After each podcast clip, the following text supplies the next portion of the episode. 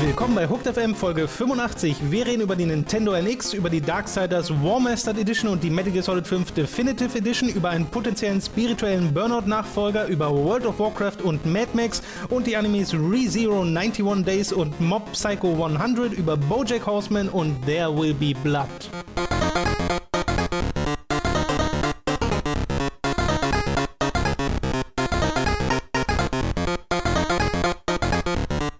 Eingeschaltet zu Robins äh, fantastischem Formel 1 Fest. Nochmal, Yeah. nochmal, nochmal, nochmal. Genau, so. Yeah. Dankeschön, Dankeschön, Dankeschön. Robin, Hi. gib uns die News. Die News. Die, die, die, die Formel 1. Ähm, es war das Rennen des deutschen Landes, das stattfand in Hockenheim. Der große Grand Prix von Deutschland. Äh, Nachteil ist, dass danach dann immer Kai Ebel auf der ähm, Siegertreppe steht und die Interviews führt. Das hat er aus irgendeinem Grund aber auch letztes Wochenende in Ostösterreich gemacht, was ich zweimal hintereinander Kai Ebel, das war hat sehr weh getan, auch weil man einmal kurz Linkin Park in, den, in der Garage von äh, Mercedes hat sitzen sehen äh, und ich wollte mir, ich habe da leider kein, immer noch kein GIF von gefunden, weil einer von denen hat dann auch so in die Kamera gegrinst und das war dann so, oh mein Gott, gerade sitzt Linkin Park in bei einem Formel 1 Rennen in der Garage von Mercedes und Kai Ebel hat die Worte Linkin Park gesagt. Das sind so zwei Welten aufeinander getroffen, die immer sehr getrennt voneinander waren. Deswegen weiß ich nicht, wie ich mich damit fühle, um ganz ehrlich zu sein. Einer der Sky-Moderatoren, ich weiß nicht, ob der bewusst die verarscht, weil eigentlich sind die immer ganz gut dabei und kennen sich gut aus. Der ist da lang gelaufen und meinte, hier ist eine Band namens, äh, also von Sky UK, hier ist eine Band namens LinkedIn Park. Ich weiß nicht, ob die neu sind. Also vermutlich war das ein Witz, hoffe ich Okay. mal. Rennen. Äh, Rosberg hat es wieder verkackt. Hamilton nicht, Hamilton hat gewonnen, Rosberg hat es verkackt. Ähm, alles beim Alten. Die werden irgendwie sehr kurz in letzter Zeit. Naja, weil die, die längste Zeit war es halt so, dass Rosberg sich zumindest ein bisschen gewehrt hat und das dann immer ein bisschen lustig wurde, aber Rosberg ist einfach jetzt wieder ein bisschen in Kacke geworden, wie das äh, schon die letzte Zeit öfter mal war, weil der startet halt auch an erster Position, fährt ein gutes Qualifying und verkackt dann den Start einfach und fällt beim Start noch vor der ersten Kurve auf die vierte Position zurück, weil er die Reifen zu sehr durchdrehen lässt. Und er dann bekommt er ein Überholmanöver auf der Strecke hin, aber das war exakt die gleiche Art und Weise wie auch letztes Mal, wo ich viel darüber gesprochen habe, wo er und Hamilton gecrashed sind wo er einfach nicht gelenkt hat, wo er einfach gerade ausgefahren ist. Und das war jetzt exakt das gleiche, nur dass er diesmal selbst überholt hat und nicht der Verteidigende war. Aber er hat halt viel zu spät gebremst, ist deswegen an ihm vorbeigezogen am Verstappen. Aber weil er so spät gebremst hat, konnte er natürlich nicht so früh anfangen zu lenken, weil wenn du zu schnell bist und dann lenkst, dann drehst du dich einfach nur. Deswegen ist er dann einfach bis zum Ende der Kurve quasi weiter geradeaus gefahren, wenn er, während er gebremst hat, hat dann angefangen zu, zu, zu lenken. Und der Verstappen auf der Außenseite hatte natürlich nirgendwo mehr, wo der hingehen und musste dann auf, auf, auf die Wiese fahren oder auf, die, auf, den, auf, das Beton, auf den Beton. Ich weiß nicht genau, was für ein Belag das war, abseits der Strecke. Jedenfalls musste der halt einfach von der Strecke runter, weil Rosberg ihm keinen Platz gelassen hat. Und dann hat der Rosberg natürlich direkt wieder eine 5-Sekunden-Strafe bekommen, woraus versehentlich eine 8-Sekunden-Strafe wurde, weil Mercedes ihre Stoppuhr falsch eingestellt hat. Das ist kein Scherz. Das ist, kein, das ist tatsächlich wahr. Ähm, und dann war er halt Vierter und hat auch wieder dann nichts mehr gebacken bekommen weiter. Ähm, während Hamilton so ganz in Ruhe auf dem ersten Platz gefahren ist. Das ist auch immer so ein bisschen deprimierend, weil da gab es dann so eine Stelle, wo der zweitplatzierte Ricciardo immer weiter aufgeholt hat, plötzlich auf vier Sekunden oder äh, der war irgendwie zehn Sekunden, dann waren es nur noch sieben Sekunden, sechs Sekunden, fünf Sekunden, ist so weiter näher, näher rangekommen, bis dann der Hamilton so einen Funkspruch bekommen hat, so, hör mal, der Ross Ricciardo kommt ein bisschen näher, kannst du vielleicht kurz ein bisschen, bam, schnellste Runde. Und kurz so, oh, das wird jetzt spannend, die kämpfen um den ersten Platz, aber er hat einfach gechillt gefahren, weil er seinen Motor schonen wollte und dachte, der muss ich nicht echt richtig fahren. Und in der Sekunde, wo der mal kurz richtig Wow. fahren musste, war er direkt wieder eine Sekunde schneller. Das war mega deprimierend. Ähm, und Das ist wie so ein Dragon Ball Kampf, wo der dann seine Kajoken erst später wie, wie rausholt. Son Goku, den Der dann die Gewichte abwirft. Ja, so. stimmt. ähm, und das war es im Grunde so ein bisschen. Also es war tatsächlich ganz spannend, weil in der Mitte des Feldes ganz viele, es, es viele Kämpfe gab ähm, und weil die Hockenheim-Strecke einfach cool ist und viele coole Manöver erlaubt. Aber ja, Rosberg hat es an der Spitze mal wieder verkackt, leider Gottes. Und das ist so das, was man mitnimmt. Er hatte zu einem Zeitpunkt, ich glaube, 45 P- Punkte Vorsprung in der WM. Jetzt hat er 19 Punkte Rückstand, weil Hamilton irgendwie die letzten 20 Rennen alle gewonnen hat, gefühlt. Ja, und jetzt ist erstmal Sommerpause, also irgendwie vier Wochen, glaube ich, bis zum nächsten Rennen. Und dann ist quasi die zweite Hälfte der Saison beginnt dann quasi. Geht's nach der Gamescom erst wieder weiter? Ich hoffe nach, ich hoffe nicht, ich könnte auch während der Gamescom sein. Ich hoffe nach hoffe der nach. Gamescom. Ja. Aber das ist ja in Drei. zwei Wochen. Zwei? Ich glaube, ja. Ja, zweieinhalb. Ja. Das war äh, Robins fantastisches Formel 1 Fest. Ja. Und äh, wir machen jetzt weiter mit äh, Kingdom Hearts. Mm, Robin hat nämlich gerne. äh, als Wiedergutmachung übers Wochenende Kingdom Hearts 2 durchgespielt und will euch jetzt davon erzählen. Wieso denn Wiedergutmachung? Was ist denn da los? Ja, das ist, da, da ist ein äh, Video veröffentlicht, habe ich, ein, hab ich ein Video veröffentlicht, ein äh, Videotagebuch zu Kingdom Hearts. Ähm, und ich finde das immer noch ziemlich unterhaltsam. Es, find, es hat tatsächlich auch äh, verdammt viele Likes dafür, wie viele, wie viele äh, Klicks es hat. Es hat aber noch viel mehr, also nicht, es hat nicht mehr Dislikes, aber es hat halt ein Verhältnis über sehr viel mehr überraschend äh, mehr Dislikes. Das ist das Ähm, mit Abstand meist gedislikte Auf jeden Video Fall, mit großem Abstand. Ähm, ich glaube, dass es da. Ich, ich, ich nehme, ich will zwei Kritikpunkte, die nehme ich als absolut valide hin. Ähm, das ist halt einmal, äh, also falls ihr das nicht mitbekommen habt, wir haben auf, äh, ich habe auf, äh, auf, auf Hooked ein Videotagebuch, eine erste Folge, die dann aber auch wahrscheinlich erstmal die letzte Folge ist, zu Kingdom Hearts 1 veröffentlicht. Und meine Herangehensweise war da, ich mache jetzt eine Videotagebuchserie zu Kingdom Hearts. Ähm, habe ich mich hingesetzt und habe das angefangen zu spielen. Äh, und dann meinte, meint Tom schon so, willst du das wirklich machen? Ja, möchte ich.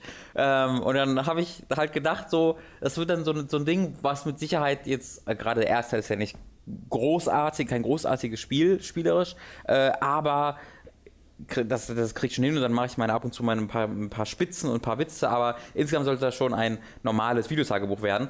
Dann habe ich aber die ersten irgendwie zwei Stunden gespielt von Kingdom Hearts und die waren halt so spektakulär scheiße. Es ist also ohne Übertreibung wirklich spektakulär scheiße, äh, dass ich allein das schon für sich halt unterhaltsam äh, fand, weil ich mir direkt beim Spielen dann halt gedacht habe, okay, da könnte man den Gag machen, da kann man den Gag machen. Ich habe da auch beim Spielen nichts ge gesp- also ich habe nicht so getan, als ob ich irgendwo Probleme hätte und ich habe auch keine, keine Kritikpunkte irgendwie erfunden, um das äh, irgendwie un, äh, naja, also für mich äh, un, unbegründet zu, zu fertig zu machen, sondern alles, was ich da sage und zeige, waren wirklich die Sachen, die ich halt im Spiel erlebt habe. Und ich habe ja auch so Sachen dann reingenommen, wie meine Probleme mit dem das Ei zu finden, was ja einfach nur mein eigenes Problem war. Naja, gut, es war teilweise mein eigenes Problem, weil ich halt so lange an der einen Stelle mich drauf fokussiert habe. Nichtsdestotrotz war es immer noch diese absolut indiskutabel furchtbare Fetch-Quest, die wollte, plötzlich wollte, dass ich auf den Baum springe, das erste Mal im Spiel.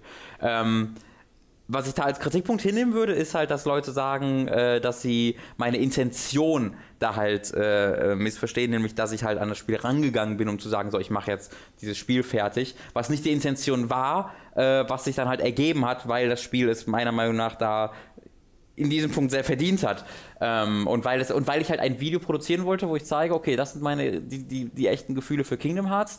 Und die Alternative wäre ja gewesen, dass ich dann gesagt hätte, okay, die Gefühle sind aber gerade sehr negativ und dann würden ja die Fans beleidigt sein, deswegen kann ich das ja nicht sagen. Und das finde ich halt auch nicht cool. Dann, dass ich dann sage, okay, das, so, das denke ich und das ist meine Meinung und die möchte ich jetzt aber nicht sagen, weil ich dann Leute verletzen würde. Oder weil, ich weiß nicht, ob ich damit wirklich Leute verletzen kann, weil ich habe an keinem Punkt in diesem, in diesem Video Fans erwähnt und habe tatsächlich auch bei der Produktion des Videos nicht an, an, an Fans gedacht. Ich weiß, das ist vielleicht schwierig zu glauben, aber das war jetzt, das war kein Video, wo ich gesagt habe, okay, ich provoziere jetzt so viel wie möglich. Das war tatsächlich einfach Sachen, die ich empfunden habe und äh, ein, ein, optische Gags, die ich in der Sekunde lustig fand. Ähm, und ich, für mich sehe ich halt als einzige Alternative, dass ich das dann halt nicht veröffentlicht hätte, weil ich weil ich das so schlecht fand äh, und niemand verletzen wollte. Und, und ich weiß nicht, ob ich da ein großer Fan von Also wäre. äh, ich sehe nicht, dass das die einzige Alternative ist. Äh, nur mal für euch, wir haben, also äh, wir haben geskypt darüber, als ich das Video gesehen habe Mhm. und ich habe äh, Robin gesagt, was so meine Probleme mit dem Video sind, äh, dass ich glaube, dass da also ich hatte dir gesagt, dass ich die Befürchtung habe, dass das redundant rüberkommen kann. Mhm. Damit meine ich, dass wir es schon mal bei Time to 3 gespielt haben, dass wir diesen Anfang schon mal zusammen sogar erlebt haben Mhm. und genau diese Emotionen durchgegangen sind und dass Kingdom Hearts 1 nun wirklich nicht mehr als gemeinhin das Meisterwerk gilt, sondern selbst unter Fans ist bekannt, Ja. ja, der Anfang ist scheiße. Ja. Und als äh, ich letztes Jahr Kingdom Hearts 2 nachgeholt habe, habe ich ja auch Kingdom Hearts 1 gespielt Mhm. und habe gemerkt, das ist so schlecht, dass Mhm. ich das nicht oder also es ist einfach mega langweilig, vor allem finde ich. Äh, äh, und die Spielerführung ist nicht gut. Und dann habe ich mir halt ein Story-Video angeschaut und Kingdom Hearts 2 gespielt. Mhm. Und als du das hier gesagt hast, du willst ein Videotagebuch machen, was ich an und für sich äh, gar nicht verkehrt finde, ähm, habe ich dir auch gesagt, aber du weißt schon, Kingdom Hearts 1 ist, Ja, so, genau. ist so, wie es ist. Ja. Äh, während ich deine Meinung zu Kingdom Hearts 2 oder diese Art von Erfahrung zu Kingdom Hearts 2 durchaus interessant fände, beziehungsweise auch zu Kingdom Hearts 1 wäre es interessant geworden, wenn man es durchgezogen hätte, glaube ich. Es hätte sehr interessant werden können. Naja, also ich. Terranas hat dann einen Punkt gepostet, ne? ich will nicht wissen, was dann, also da kommt ja auch noch so eine Gummichip-Sektion und ich weiß, ich, Naja, es kommt, also es wird jetzt, es wird ja nie wirklich gut. ja, das ist ja, Das vielleicht. ist so ein bisschen das Problem von Kingdom Hearts. Also Ich weiß halt vor allem aus heutiger Perspektive, muss man dazu sagen. Ja. Weil, wenn man es damals gespielt hat, nochmal ganz andere Nummer. Ich weiß, aber ich weiß, dass ich auch damals schon genau die gleichen Probleme hatte und mich, Ich hatte auch und ich dachte diese- halt, ich würde irgendwas falsch machen. Diese Spielerführungsprobleme, die kann ich heute besser äh, verbalisieren, aber die hatte ich damals auch, dass ich Ja. oft nicht wusste, wo soll ich jetzt So, Ich meine, auch im Alice im Wunderland hatte ich da so ein Problem und bei Aladdin hatte ich dann irgendwann auch so ein Problem. ich habe das ja als Kind bis zu Nightmare Before Christmas gespielt. Also mein. Gedanke war ja halt, dass es jetzt wahrscheinlich nicht mehr so problematisch werden würde. Ich hatte auch im Kopf, ich wusste halt von unserem Time to 3 Playthrough, ich, ich wusste natürlich noch grob diese Sachen, dass man an irgendeinem Punkt die Gegenstände sammelt, dass man dieses äh, Jump'n'Run-Rennen hat und dass das scheiße war. Also das, das, diese Sachen wusste ich natürlich noch. Aber ich hatte halt, wie lange ist das her? Irgendwie anderthalb Jahre, vielleicht sogar zwei Jahre, drei Jahre. Ich hatte halt natürlich nicht mehr im Kopf so, okay, ich muss diese Gegenstände sammeln, da liegen die und ähm, so und so finde ich das und dann in der Stadt, das, ich weiß noch, wie wir in der Stadt rumgeirrt sind und mein Gedanke war jetzt beim erneuten Spielen, äh, als ich dahin gekommen bin, Mhm. dass wir halt einfach nicht zugehört haben oder dass wir da einfach was einen Fehler gemacht haben. Ähm, aber dann halt zu merken, das ist einfach so furchtbar designt. Also die, die Leute schreiben in den Kommentaren, ja, Sid sagt doch, dass du mal zu ihm zurückkommen kannst irgendwie, wenn du Hilfe brauchst. Aber das Spiel ist, ist da folgendermaßen designt im, im Traverse, Traverse Town, dass du zu einem Charakter gehst, der sagt dir, ich kann dir nicht helfen, komm doch vielleicht später mal wieder. Und dann musst du ziellos durch die Gegend irren und ohne fest und ohne Benachrichtigung, dass du jetzt genug durch die Gegend geirrt bist, dann wieder zu dem gleichen Charakter zurückkehren und dann wird eine Zwischensequenz getriggert. Ähm, und das ist halt absolut indiskutabel, weil A ist das etwas, was du, was du nicht wirklich, also zumindest ich habe das nicht so empfunden, komm doch mal zurück, wenn du irgendwie Hilfe brauchst, dass das ein spielerischer Tipp war, sondern dass das einfach so ein Ingame-Ding war, dass das jeder einfach so sagt, weißt du, wenn du mit irgendeinem Charakter, äh, der zu einem Tschüss sagt, also, ja, ich hoffe, ich sehe dich wieder. So habe ich das interpretiert, dass einfach eine Verabschiedung war. Und dann, dass du halt einfach zu, zweimal zum gleichen Charakter musst und zwischendurch ziellos durch die Gegend irrst, während Gegner unendlich lang spawnen. Ich glaube, ich glaube, das ist aber gar nicht der Punkt, weil die Kritik an Kingdom Hearts ist ja valide. Also äh, ich glaube, das wäre etwas, wo ich, wenn da jetzt jemand in den Kommentaren sagt, ey nein, das ist gar nicht so, das ist eigentlich spielerisch gut und es sagt dir Bescheid, würde ich dem auch nicht zustimmen, weil ich finde auch, dass das äh, sehr kritikwürdig ist, was da passiert in äh, diesem ersten Teil dieses Spiels. Aber ich schaue halt auf das Video, was wir jetzt haben, und du sagst, du bist am Anfang noch recht optimistisch rangegangen. Aber von dem Optimismus merkt man in dem Video so gut wie nichts, weil selbst deine ersten Sätze sind mit einer gewissen Häme vorgetragen. Ob die jetzt Absicht ist, weiß ich nicht. Aber das, was wir haben jetzt, ist ein 15-Minuten-Video, wo über den Anfang, über die ersten zwei Stunden oder so von Kingdom Hearts gerantet wird. Ja. So. Und zwar ausschließlich negativ. Ja. Ja. Also und ich bin der Meinung, das ist jetzt Das- nichts, was man unbedingt gebraucht hätte, beziehungsweise was auch so ein bisschen gegen deinen, wir haben neulich mal in einem Feedback-Podcast darüber geredet, was so die ersten Robin Versus Sachen waren. Das ist quasi wie ein Robin Versus zu Absolut. Kingdom Hearts 1. Ich, ich habe ja damals gesagt, dass das Kingdom, dieses Robin Versus, dass ich das halt nicht ausschließlich machen wollte. Und das war ja auch, wie gesagt, ich bin ja, also ich finde, das, das ist halt, Intention ist da durchaus wichtig, weil ich halt nicht da dran gegangen bin mit dem Vorsatz, dass ich jetzt Kingdom Hearts fertig mache, aber es sich dann halt herausgestellt hat, dass es so wurde.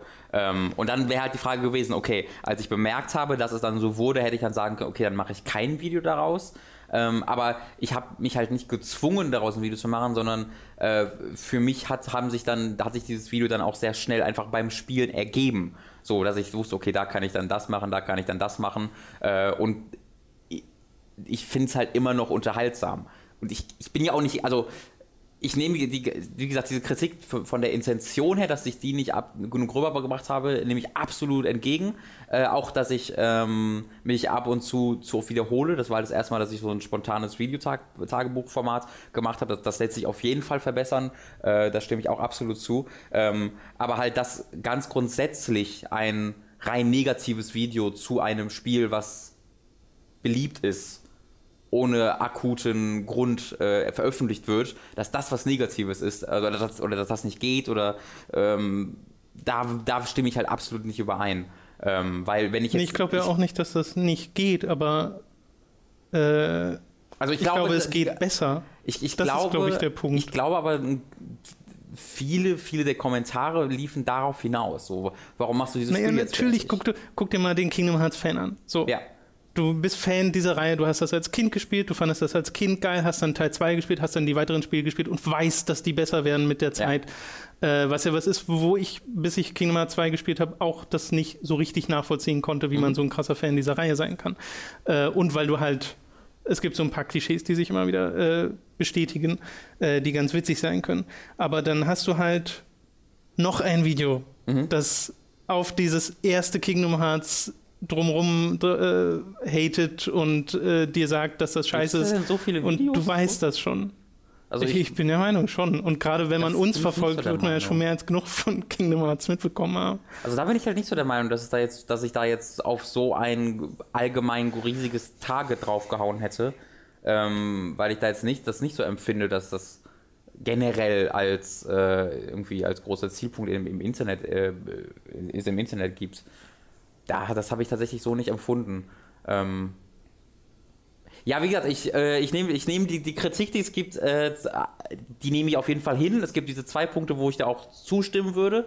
Und bei dem Rest, das, das akzeptiere ich natürlich, dass Leute das so sehen. Aber da stimme ich halt tatsächlich nicht überein. Also da habe ich dann eine andere Perspektive.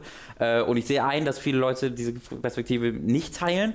Es gibt halt auch viele Leute, die diese Perspektive teilen, was ich auch nicht ganz unter den Tisch kehren möchte, ähm, weil es hat auch eine Menge Likes und durchaus mehr Likes als ein Video mit der, mit der, mit der, ähm, mit den Views normalerweise hat. Ähm, deswegen, also ich glaube, das ist halt ein sehr emotionales Thema und ich glaube, dass ich das, dass das Video an ein, zwei Punkten besser geschnitten oder gestaltet hätte sein können und ich die Intention am Anfang besser hätte deutlich machen können. Aber an der grundsätzlichen Art des Videos würde ich jetzt tatsächlich auch, auch wenn ich das Video jetzt nochmal neu machen könnte, mit dem Wissen, wie die Reaktion war, nichts verändern. Ähm, also ich würde halt am Anfang deutlicher machen, was ich damit, dass ich jetzt ehrlich was versuche zu machen und dass ehrlich dieser Versuch ist, das äh, irgendwie darzustellen. Aber dann diese Reise von okay, ich versuche da jetzt äh, ein, ein, ein, eine echte Videoreihe draus zu machen zu holy shit, ich habe gar nicht gewusst, wie kacke das ist, finde ich immer noch durchaus interessant und äh, wert gezeigt Man könnte werden. dir, also, also ich, wie gesagt, gegen das Konzept an und für sich habe ich auch nichts. Ich finde auch den, den grundsätzlichen Gag, auch wenn er jetzt nicht so rüberkommt, äh, ganz witzig, dass man sagt, okay, mal jetzt ein Tagebuch und dann feststellt, oh mein Gott, nein, doch nicht. ja. äh, aber ich glaube, selbst das wäre auch noch besser gekommen, wenn man dann gesagt hätte, okay, ich gucke mal in Kingdom Hearts 2 rein. Ja. Wobei man dazu sagen muss, Kingdom Hearts 2 hat auch einen langsamen Spieler. Also vielleicht mache ich das auch irgendwann, aber das war jetzt halt, weil ich wollte jetzt nicht noch eine, noch eine Reihe ankündigen, die vielleicht nie fortgeführt wird. Ähm, und weil ich auch erstmal noch eine, zwei Reihen vorher habe, die ich beenden möchte. Aber das, ähm, also das, das, kann durchaus sein, dass das, dass das, dass das äh, noch kommt. Ja innerhalb der nächsten drei Jahre. äh, aber es kann halt auch sein, dass es nicht kommt. Und deswegen wollte ich da jetzt äh, keine definitive Ankündigung dann noch. Also ich, ich würde das Video. Aber ich glaube, das halt hätte auch viele Leute beruhigt danach. Ja. Das, ja, das hätte genau das. Äh, weil ja viele auch geschrieben haben, hey, es, die Spielreihe wird besser. Ja. Und viele haben auch geschrieben, oh, ich bin mal gespannt, was da noch kommt, ohne, ja. also gleich am Anfang und dann gucken sie das Video und stellen fest, ah, schade. Ähm, äh, das Video ist einfach mean-spirited gerade. Ich glaube, das ist so das, was ich dann nicht so gut finde. Es ist sehr gemein. Ja, aber da würde ich halt absolut, da würde ich echt widersprechen. Weil da ist, bei Mean Spirited ist halt Intention wichtig und die ist. Äh, ja, das ich, ist, ich, ich, ich, ich kenne deine Intention, weiß, aber die, die, kommt, halt nicht rüber in so dem rüber, Video. Aber ich bin, wem gegenüber bin ich denn Mean Spirited? Weißt du, wenn ich jetzt, ich äh, habe, ich habe in diesem Video halt kein einziges Mal Fans erwähnt oder mich über Fans lustig gemacht oder sonst irgendwas, sondern mich ausschließlich über dieses Spiel und ausschließlich das, was gerade auf dem Bildschirm passiert. Ähm, und deswegen, wenn ich jetzt gegen die Fans gefeuert hätte und gesagt, ah, was für Weeps, die Anime-Scheiße, das hätte ich halt als Mean-Spirited äh, auch interpretiert. Aber da ich das ja auch nie im Kopf hat und auch nicht machen würde. In der, also natürlich mache ich mich ab und zu lustig über Fans, aber das weiß ja jeder, dass ich das auf eine sarkastische Art und Weise mache. Meine Lieblingsserie ist Metal Gear Solid, also bitte. Ähm, ja, aber wenn man sich auf, über, an Kleinigkeiten aufhängt und die dann in die Länge zehrend sich drüber lustig macht, mhm. wie sei es der Setup von äh, dem Spiel, ja. dann kann das halt so rüberkommen.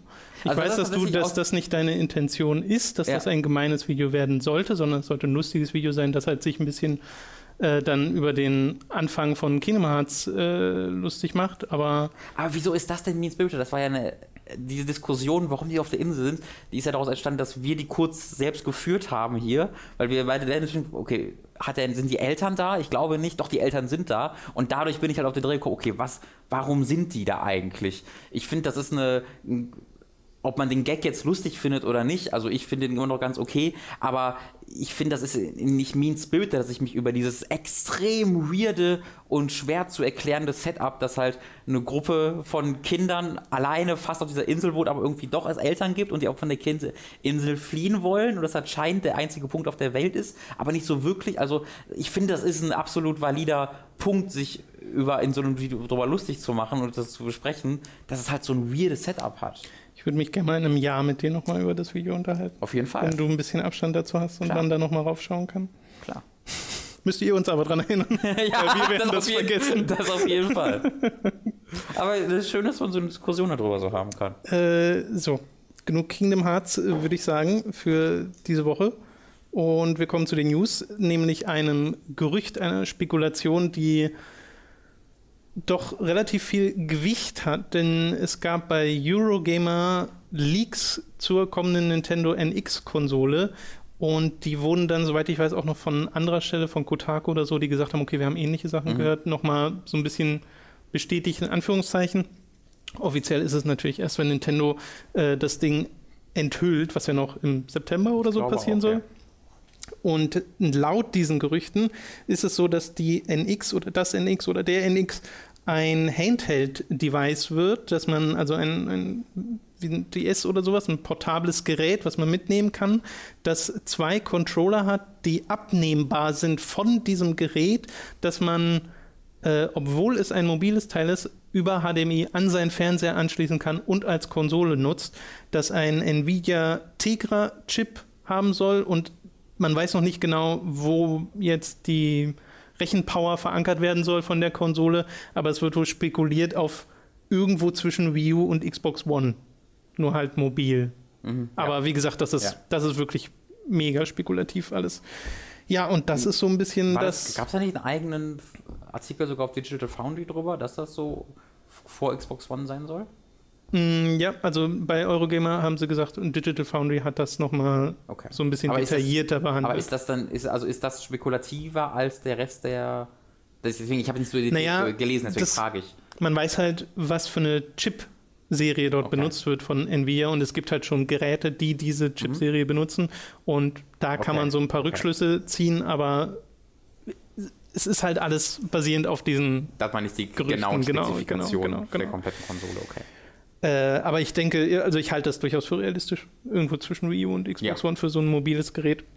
Und es würde auch zu Nintendo passen, dass das wieder nicht High-End-Konsole ja. äh, wird. Ja. Äh, und äh, genau das letzte Detail fast noch vergessen: Es soll Cartridges benutzen, DNX. Ja. Genau. Was dann auch wieder Sinn machen würde, wenn es ein mobiles Gerät ist. Ja, es gibt ja auch Cartridges in allen Formen und Farben, ne? Also das ja. kann ja immer noch alles also eine sein. Mini-SD-Card ist auch eine Cartridge. Genau, genau. Ja. Vielleicht wird es dann einfach ein Chip, den du sofort verlierst und den nicht so ein ganz klein ähm, Mikroding. Ich finde das auf einer Seite extrem spannend, äh, weil also ich hatte ne, der eine Punkt, dass man einfach mal jetzt Pokémon auf seiner Heimkonsole dann spielen kann, weil man die dann einfach zu Hause am TV anschließt, finde ich extrem spannend. Ähm, die Frage ist natürlich, wie das dann immer genau aussieht, ob da die Auflösung äh, irgendwie hm. variabel ist, weil so ein Spiel, das für einen Handheld entwickelt wird, braucht natürlich eine sehr viel niedrigere Auflösung als auf einem Fernseher und mit einer niedrigeren Auflösung kann man dann einige andere Effekte im Spiel hübscher machen. Wenn jetzt aber die Auflösung auch, äh, wenn es aber auch möglich sein soll, das Spiel in 1080p äh, zu spielen, muss dann muss dann die restliche Grafik auch für den Handheld zurückgeschraubt werden, auch wenn es dann in der niedrigeren Auflösung läuft. Oder werden für alle Spiele zwei Grafikeinstellungen entwickelt, äh, weißt du, für die Auflösung und für die Auflösung. Ähm, das ist natürlich ein großes Fragezeichen. Ja, Interface spielt dann da auch noch eine Rolle. Ne? Interface ja. natürlich, ob du auf einem 3DS oder auf einer Wii U spielst, ist ein ganz großer Unterschied. Ähm, auf einem 3DS ist dann natürlich die, sind die Buttons ja sehr viel größer äh, im Vergleich zu so einem äh, 1080p Fernseher. Ähm, also das finde ich extrem spannend. Ich kann aber, komme aber auch nicht drum herum, wieder ein, bisschen enttäuscht zu sein, traurig darüber zu sein, dass wir erneut eine technisch sehr unterentwickelte Konsole bekommen von, von Nintendo. Das fand ich schon bei der Wii enttäuscht. Also für Heimkonsolenverhältnisse? Für Heimkonsolen. Für Handheld-Verhältnisse wärst du wahrscheinlich wieder ziemlich gut. Absolut, absolut. Ja. Ähm, ich persönlich, für mich bin halt eher der Heimkonsolentyp, deswegen ist es für mich dann eher dieser Aspekt, den ich betrachte. Aber ich habe auch schon ganz, ganz viele Meinungen gesehen von Leuten, die halt haupt, hauptsächlich oder ausschließlich unterwegs zocken oder auf Handsets zocken auf ihrem auf ihren äh, Smartphones oder halt mit ihrem 3DS ja. oder der Vita. Und die sind natürlich extrem excited deswegen, was ich auch absolut verstehen kann. Für mich als Heimkonsolenspieler denke ich mir halt, schade, äh, ich brauche jetzt den Handheld nicht so unbedingt. Ich finde es schön, dass ich dann so Spiele auf dem Fernseher spielen kann. Ähm, allerdings konnte ich das früher auch mit einer mit einem Cartridge, wo ich dann die Dinge reingesteckt habe in, mein, in meine Super Nintendo. Ähm, deswegen ist es auch nicht komplett Neues, obwohl es natürlich nochmal ein großer Unterschied ist, ganz klar. Ähm, aber ich finde es halt einfach ein bisschen schade, dass Nintendo da jetzt seit irgendwie einem Jahrzehnt oder schon mehr als einem Jahrzehnt einfach technisch der aktuellen Entwicklung stark hinterherhinkt. Und ich hätte da gerne mal was ja, was, was top aktuelles technisch von Nintendo gesehen. Ich glaube, die überlegen sich halt, wie würden unsere Spiele davon profitieren, wenn mhm. wir diese Technik hätten, wie sie jetzt eine PS4 oder was weiß ich, dann Scorpio oder so haben ja. wird. Ähm, und ich glaube nicht sonderlich, weil wenn ich mir anschaue, wie gut die Nintendo-eigenen Spiele auf der Wii U aussehen, mhm. dann klar, man kann es immer noch hübscher machen und besser aufgelöst und flüssiger und hast du nicht gesehen, aber äh, das ist schon eine so zeitlose Optik. Mhm ähm, das gucke ich mir heute immer noch super gerne an. Stimmt, ja. Einen Super Mario 3D World oder ja. einen Pikmin 3 oder sowas. Äh, deswegen glaube ich, dass sie in der Richtung wenig profitieren würden und sie dann sagen, okay, was können wir sonst machen? Und bei mir ist es so ein bisschen, ich bin so ein bisschen zwiegespalten, äh, wenn dem so ist, dass das so ein Handheld-Heimkonsolen-Mischmasch äh, wird, weil ich zum einen super gerne 3DS gespielt habe mhm. in den letzten Jahren und auch deutlich mehr 3DS gespielt habe als Wii U. Mhm. Und äh, was auch an der Bibliothek natürlich. Na klar, liegt, ne? aber äh, die Handheld-Stärke von Nintendo ist ja einfach bekannt. Mhm. Äh, und da haben sie auch bisher zumindest stärkeren Third-Party-Support gehabt als äh, auf den Heimkonsolen. Und äh, verzeiht die Kirchenglocken im Hintergrund. Was, äh, wo ich dann so ein paar Fragezeichen habe, ist so abnehmbare Controller mhm. an einem portablen Gerät wo ich mich dann sofort frage, okay, wie groß ist das? Wie schwer wird das? Und wie handlich mhm. werden diese Controller, wenn sie so abnehmbar und reinslottbar sein müssen in ein anderes Gerät? Sind das dann so kantige kleine NES? Also, Controller oder einfach gedacht, also einfach ein Micro-USB-Ding rein oder also natürlich wird Nintendo jetzt in dem Fall kein USB machen, aber was würde denn dagegen sprechen, dass die Konsole einfach zwei ganz kleine Steckplätze hat so? Wo man dann das Kabel von Ich habe das jetzt so verstanden, dass die Controller abnehmbar sind, also dass sie wirklich in dem Ding integriert Ach so, sind. Teil der Maschine. Genau. Und deswegen stelle die Maschine auseinander und dann Deswegen stelle ich mir vor, dass man die dann so rausslottet und dann hast du diese Controller, aber wie sehen dann diese Controller aus? Und wie sieht die dann, also ist dann wireless wahrscheinlich. Okay, ja. das ist das ist weird. Ja. Finde ich auch.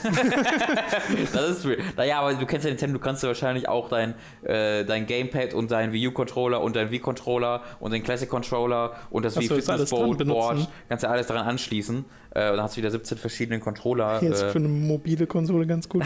ja. Ähm, also ich bin, also ich bin auch zwiegespalten. Was ich glaube, ähm, was halt wieder ein Problem wird, aber das ist ja fast schon gegeben mittlerweile, ist, dass halt keine drei Third-Party-Entwicklung ja. geben wird, weil es halt wieder so ein Ding ist, wo was dann der aktuellen Konsolengeneration hinterherhinkt, wo einfache Portierung wahrscheinlich nicht so nötig wird, gerade mit dem Blick, dass halt Scorpio und auch Neo jetzt kommt und jetzt gerade sagt Sony und, und äh, Microsoft noch, ja, wir äh, supporten die Xbox One und die PS4 indefinitely und alles, was auf der nächsten, ne, auf diesen äh, äh, stärkeren Varianten kommt, muss auch auf den alten Konsolen laufen. Aber wie lange wird das halten? Also ich glaube, in zwei Jahren spricht man dann nochmal anders drüber. Ähm, deswegen, also die Frage ist dann halt, wie lange könnte Nintendo überhaupt in den aktuellen Portierungen mitschwimmen? Und ich denke, so zwei Jahre klingt da ganz realistisch. Und wie, welche Entwickler wollen das denn überhaupt machen? Weil es erneut dann wieder so ein eigenes Ding ist, weil das muss dann ja auch auf auf, für unterwegs geeignet sein und so ein Madden für unterwegs ist, glaube ich, erstmal nochmal was anderes als ein Madden normal oder halt auch so ein Witcher 3 Port für eine mobile Konsole ist jetzt, glaube ich, nicht so ganz easy zu machen. Ähm, Gerade wegen den Menüs, ne? auf so einem kleineren Bildschirm so Menüs für so komplexe Rollenspiele zu machen, ist ja nochmal eine ganz andere Geschichte. Ähm, also ich glaube, da schließt Nintendo erstmal ganz von Haus aus schon wieder sehr viele Ports aus ähm, und das finde ich halt schade. Ich glaube nicht, dass das die Nintendo-Fans so wirklich traurig macht, weil die das halt für die Dutzend, anderthalb Dutzend Spiel, Nintendo-Spiele mhm. kaufen, die dann über deren Lebenszeit entwickelt werden. Ähm, aber ja, es wäre schön, wenn sie, wenn es zusätzlich zu diesen sensationell großartigen Nintendo-Spielen eben auch diese sensationellen großartigen Spiele der hunderten anderen Entwickler mal geben könnte. Ich glaube auch porttechnisch äh, wird es schwierig, eben weil extra Arbeit gemacht werden muss, mhm. äh, um das für diese, für so ein komisches Konzept überhaupt mhm. äh, zu realisieren. Andererseits könnte es halt passieren, dass sie die ganzen Third-Party-Sachen von 3DS mitnehmen. Also dass mhm. dann in Capcom einen Monster Hunter äh, macht. Und wenn Capcom Monster Hunter für die Konsole macht, dann ist ihn zumindest schon mal grundlegend ja. erfolgreich. Äh, und da kann ich mir halt vorstellen, dass viele Leute sagen, okay, das wiederum ist eine sehr attraktive Vorstellung, wenn du Monster Hunter so hast auf deinem 3DS und du kannst das dann quasi mit nach Hause nehmen, an den Fernseher anschließen mhm. und dann kann man da Multiplayer weiterspielen oder so, äh, während andere Leute auf ihrer mobilen NX zocken mhm. und einer zockt auf dem großen Bildschirm oder sowas. Ähm, weil das hast du ja dann theoretisch auch, dieses asynchrone Gameplay, was die Wii U versprochen hat, ist zumindest dann theoretisch auch möglich, wenn einer das Ding an den Fernseher anschließt mhm. und die anderen sitzen daneben mit ihren Handhelds. Klar, das gibt's, aber gibt es das nicht eigentlich auch bei der Vita und der PS4 in der Form dann? Äh, weil da hast du ja auch die mobile äh, Konsole, die du mit in Theorie kannst. Genau, das meine ich ja. Das ist halt theoretisch alles möglich. Und auch bei der Wii U war das ja theoretisch, war es ja sogar sehr praktisch möglich, aber wie viele Spiele haben das jetzt wirklich so genutzt, dass du sagst, da war es wert, dafür eine Konsole drum zu bauen? Weil also, da gab es dann ein, zwei coole Beispiele. Genau, für. also ich, ich meine nur, ähm, dass ich die Entscheidung zu dieser Art von Gerät eher nachvollziehen kann hm? als zu Wii U. Ja, da würde ich dir zustimmen, auf jeden Fall. Ja. Weil es halt, also, wenn es dann im Heimkonsolenmodus ist, hört es sich ja auch relativ normal wie eine Heimkonsole dann an. Wie gesagt, die Schwierigkeit wird es dann, wenn man es mit nach Hause äh, mit uns in den Bus nehmen können muss und die Menüs dafür gebaut werden müssen und sowas. Äh, und das würde halt zusätzliche Portarbeit dann die, die äh, zusätzliche Portarbeit bedeuten. Ich finde es auf jeden Fall spannend, das dann zu sehen, was das, das sein ist wird. auf jeden Fall. Ähm, das ist schön zu also ich bin, ich bin ja immer so ein bisschen zwiegespalten bei, bei, bei diesen Sachen von Nintendo, wo ich einerseits auf jeden Fall sofort sagen will, es ist super schön zu sehen, dass sie sich nicht auf ihren Lorbeeren ausruhen und was Neues versuchen, was sie auch mit der Wii U schon gemacht haben und der Wii gemacht haben. Äh, beziehungsweise bei der Wii U waren es jetzt nicht Lorbeeren, auf die sie sich ausgeruht haben, sondern es war eine Nötigkeit äh, oder eine Notwendigkeit, äh, da halt was zu verändern. Aber ich, einerseits finde ich halt schön, dass sie so versuchen, äh, äh, Innovation äh, da in, in die Industrie reinzubringen. Andererseits habe ich halt auch ab und zu so das Gefühl, die Innovation wird mir ein bisschen zu sehr erzwungen das ist halt das Wii U-Beispiel, dass da gesagt wird, wir müssen was anderes machen, lass doch ein Gamepad machen. Äh, und da habe ich, das ist halt die Frage, in welche Reihe da sich NX einreihen wird. Ja. Ob es das sagt, wo man sagt, ah, oh, das ergibt voll Sinn, das ist lange hinfällig, dass das gemacht wird, was ja bei der Wii der Fall war, das hat sich dann irgendwann tot gelaufen, klar, aber in diesem Zeitraum, wo die Wii erschienen ist, war das total die coole neue Erfindung. Oder ob man bei der NX dann von Anfang an, wie bei der U sagt, ja, gibt's, ist cool, irgendwie ist das cool zu hören, also wirklich brauchen tue ich es nicht. Ich glaube, der Vorteil ist halt einfach schon, dass es ein greifbareres Konzept ist.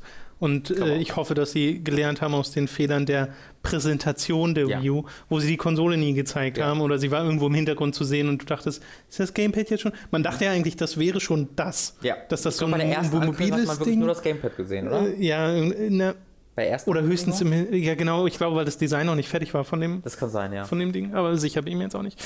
Ähm, ja, also das ist, glaube ich, leichter den, den Leuten zu verkaufen, wenn du sagst, hey, guck mal, du hast eine äh, mobile Konsole, die kannst du auch zu Hause anschließen. Ja. So. Und ich meine, äh, wenn ich so an Grafik denke, da kannst du ja mal sagen, wie ist denn bei Vita TV die ja, das, wie, wie sieht das denn aus von Spielen? Also wie gesagt, Menüs ist halt ein großer Punkt, weil einfach diese die so Mobile Ports, also genau diese Menüs, die auf äh, Vita ausgemacht sind, auch die Systemmenüs, sieht er einfach ein bisschen komisch aus, weil es zu groß ist Ja. und zu klobig und halt das Aliasing ist halt ein großes Problem. Äh, und Aber mehr, mehr, also Kantenglättung meinst du jetzt? Also Genau. mehr das als die Auflösung an und für sich? Ähm, ich müsste mir dann noch, das Weil die Auflösung das von der Vita ist ja Frage. schon ziemlich hoch. Ja, das also ist ist nicht ganz interessante HD, aber Ich glaube, ich müsste mir das nochmal dediziert angucken und, und darauf Mhm. nochmal achten. Äh, aber die ist mir jetzt in den Sachen, die ich mir angeguckt habe, erstmal nicht sofort negativ aufgefallen, Mhm. wenn ich darüber nachdenke. Das ist eigentlich ein sehr interessanter Punkt. Äh, aber wenn ich halt in die Konsolenmenüs gegangen bin, Ja. also äh, mit diesen komischen Bubbles, Ja, ja. das war immer, das, Das- ist auf dem Fernseher total weird. Ich wollte gerade sagen, das stelle ich mir auch sehr komisch vor. Genau, genau. Und eine Frage ist natürlich auch, ne, gibt es dann ein Touchpad auf dem 3D, auf der, auf der NX? Es wäre ja fast schon weird, wenn es das nicht hätte, weil jetzt äh, Nintendo, äh, auch die Wii hatte ja fast, also dieses, diese Fernbedienung war ja fast ein simuliertes Touchpad, Ja. wenn man so will. Äh, und irgendwie ist, verbinde ich das total, auch durch den DS natürlich, jetzt äh, mit Nintendo. Und ich glaube Man auch. konnte irgendwie immer zeichnen auf den letzten Geräten. Genau, und ich glaube halt viele Leute, also wenn du jetzt irgendwie 18 Jahre alt bist, hast du eigentlich nie Nintendo erlebt, was nicht Ja. den Touchpad in irgendeiner Form supportet hat. Ähm, und deswegen ist dann auch interessant zu sehen, ob es ein Touchpad hat, ob es einen richtigen Touchpad hat, einen echten, vernünftigen Touchpad oder wie diesen Stylus von 1997 Touchpad, wie das auch auf 3DS auch der Fall ist. Äh, und wenn es dann ein Touchpad hat, wie macht man das dann, wenn man auf der Heimkonsole spielt? Weil da hat man genau dieses Vita-Problem. Das ist halt alles ein bisschen, es funktioniert dann schon, aber es ist trotzdem ein bisschen awkward. Ähm, bin, ich bin jetzt sehr gespannt zu sehen, Das wird, das wird sehr, sehr spannend, was Nintendo uns da offiziell dann enthüllen wird. Und ich, ich glaube, ich glaube, bei der Enthüllung wird man dann immer noch, so- weil das, das ist so ein Ding, wo man, glaube ich, selbst Hand anlegen muss, wo man selbst in die Menüs reingehen muss, wo man wirklich das Ding selbst durchforsten muss, um zu erkennen, ob das wirklich gut funktioniert. Äh, weil auch so eine Präsentation, die, glaube ich, so dann rausgespickte Sachen zeigen wird. Äh, Oder sie machen so einen sieben Stunden äh, Treehouse-Stream. Kann Ja, auch genau. passieren. Man wird sehen. Wo man Um fünf Stunden das gleiche Menü. wo genau, wo man fünf Stunden jede Mechanik exakt präsentiert bekommt und dann das nie wieder sehen möchte. Das kann ich auch sagen. Das war so ziemlich die große News äh, der letzten Woche. Es gibt noch ein paar Kleinigkeiten, äh, die nicht viel mehr als eine Erwähnung sein sollen. Zum Beispiel Hearthstone One Night in Karasan. Es gibt ein Hearthstone-Add-on, wo es einfach nur Dancing All 45 Night. neue Karten hast. Du dir den Trailer mal angeguckt? Ja. Ist mega weird. Weird, ne? Hättest du nicht erwartet, ich Nee. also als ich den, den Namen gelesen habe, Ja. habe ich nicht diesen Trailer erwartet. Das ist so komisch. Da nehmen sie sich halt Karasan und Medivh und äh, Mhm. diese ganzen Charaktere, die man kennt. Und das ist ja ein sehr mystischer und finsterer Ort und Ja. machen dann so ein Disco-Party-Ding draus. Ja. Hearthstone ist einfach Finde ich aber ein sympathisch. komisches Konzept. Ja, sympathisch Finde ist ich auf jeden gut, dass Fall. sie gar nicht versuchen, da irgendeine Lore Nö. zu packen, sondern es ist halt Fan, so Fanservice-Ding, so Ja. fast schon Fanfiction-Ding. Es Ähm, ist wirklich Fanfiction. Ja, und ich habe ich hab halt kein Interesse mehr an Hearthstone, das hat sich äh, schon ein bisschen totgelaufen von vor einem Jahr oder sowas, aber ähm, finde ich, find ich schön, dass es weiter supportet wird. I guess. Dann beweisen Nordic Games mal wieder ihre, ihr. Talent Ah. für Benennungen Warum? von Das. Spiele-Releases. Und zwar mit äh, dem PS4, One und Wii U-Port ne? von Darksiders 1. Das Ja. nennt sich nämlich Darksiders War Mastered Edition. Wo ist da der Wortwitz? Es gibt keinen. Ja, dann ist das ja nicht cool. Bei, bei Definitive dachte ich noch, meinetwegen, da habt ihr euch was ausgedacht. Aber bei War wird ja einfach Re durch War ersetzt. Ja. Das ist ja kein Wort, Wortwitz. Wortwitz. Da ist ja kein Wortwitz dabei. Das habe ich voll aufgeregt, weil, weil ich habe so ein Neogaf gelesen, so, oh, they did it again und haben es drüber lustig gemacht. Ich habe den Witz, ich dachte, ich hätte den Witz nicht verstanden, aber der, den gibt's ja einfach gar nicht. Ich weiß auch nicht, ist vielleicht bei Warmaster oder so. Warmaster. Keine Ahnung. Ja, also Warmaster Edition soll halt optisch stark verbessert sein, 1080p, doppelte Texturauflösung und 60 Frames die Sekunde, außer auf der Wii U, da sind es 30. Ja, schade. Das finde ich sehr witzig. Weird, ich finde immer, ich finde sehr komisch, dass sie einzeln verkauft werden und äh, nicht als ein Paket, Darksiders 2 und Darksiders Das 1. kommt dann bestimmt noch, da haben sich nur noch keinen Namen für ausgedacht. Ja, aber auch das Darksiders 2 dann kam vor, also versteh's auch nicht. das wurde offensichtlich, hat sich offensichtlich ganz okay verkauft und dass sie dann gedacht haben, okay, wir machen den ersten Teil noch. Es wird ja auch von den originalen Entwicklern, die im neuen Studio gegründet haben, von den Darksiders-Spielen von Virtual Games, die jetzt halt anders heißen, ich weiß nicht, leider nicht mehr genau wie, äh, wird das ja entwickelt und das soll ja hinauslaufen darauf, dass Darksiders 3 dann tatsächlich mal kommt. Ähm, inwiefern das möglich ist, muss ich halt zeigen. In der Vergangenheit hatte ich immer so eher den Eindruck, dass Nordic Games, dass das ein bisschen zu groß für Nordic Games wäre. Allerdings machen sie ja schon jetzt auch ein paar größere Sachen.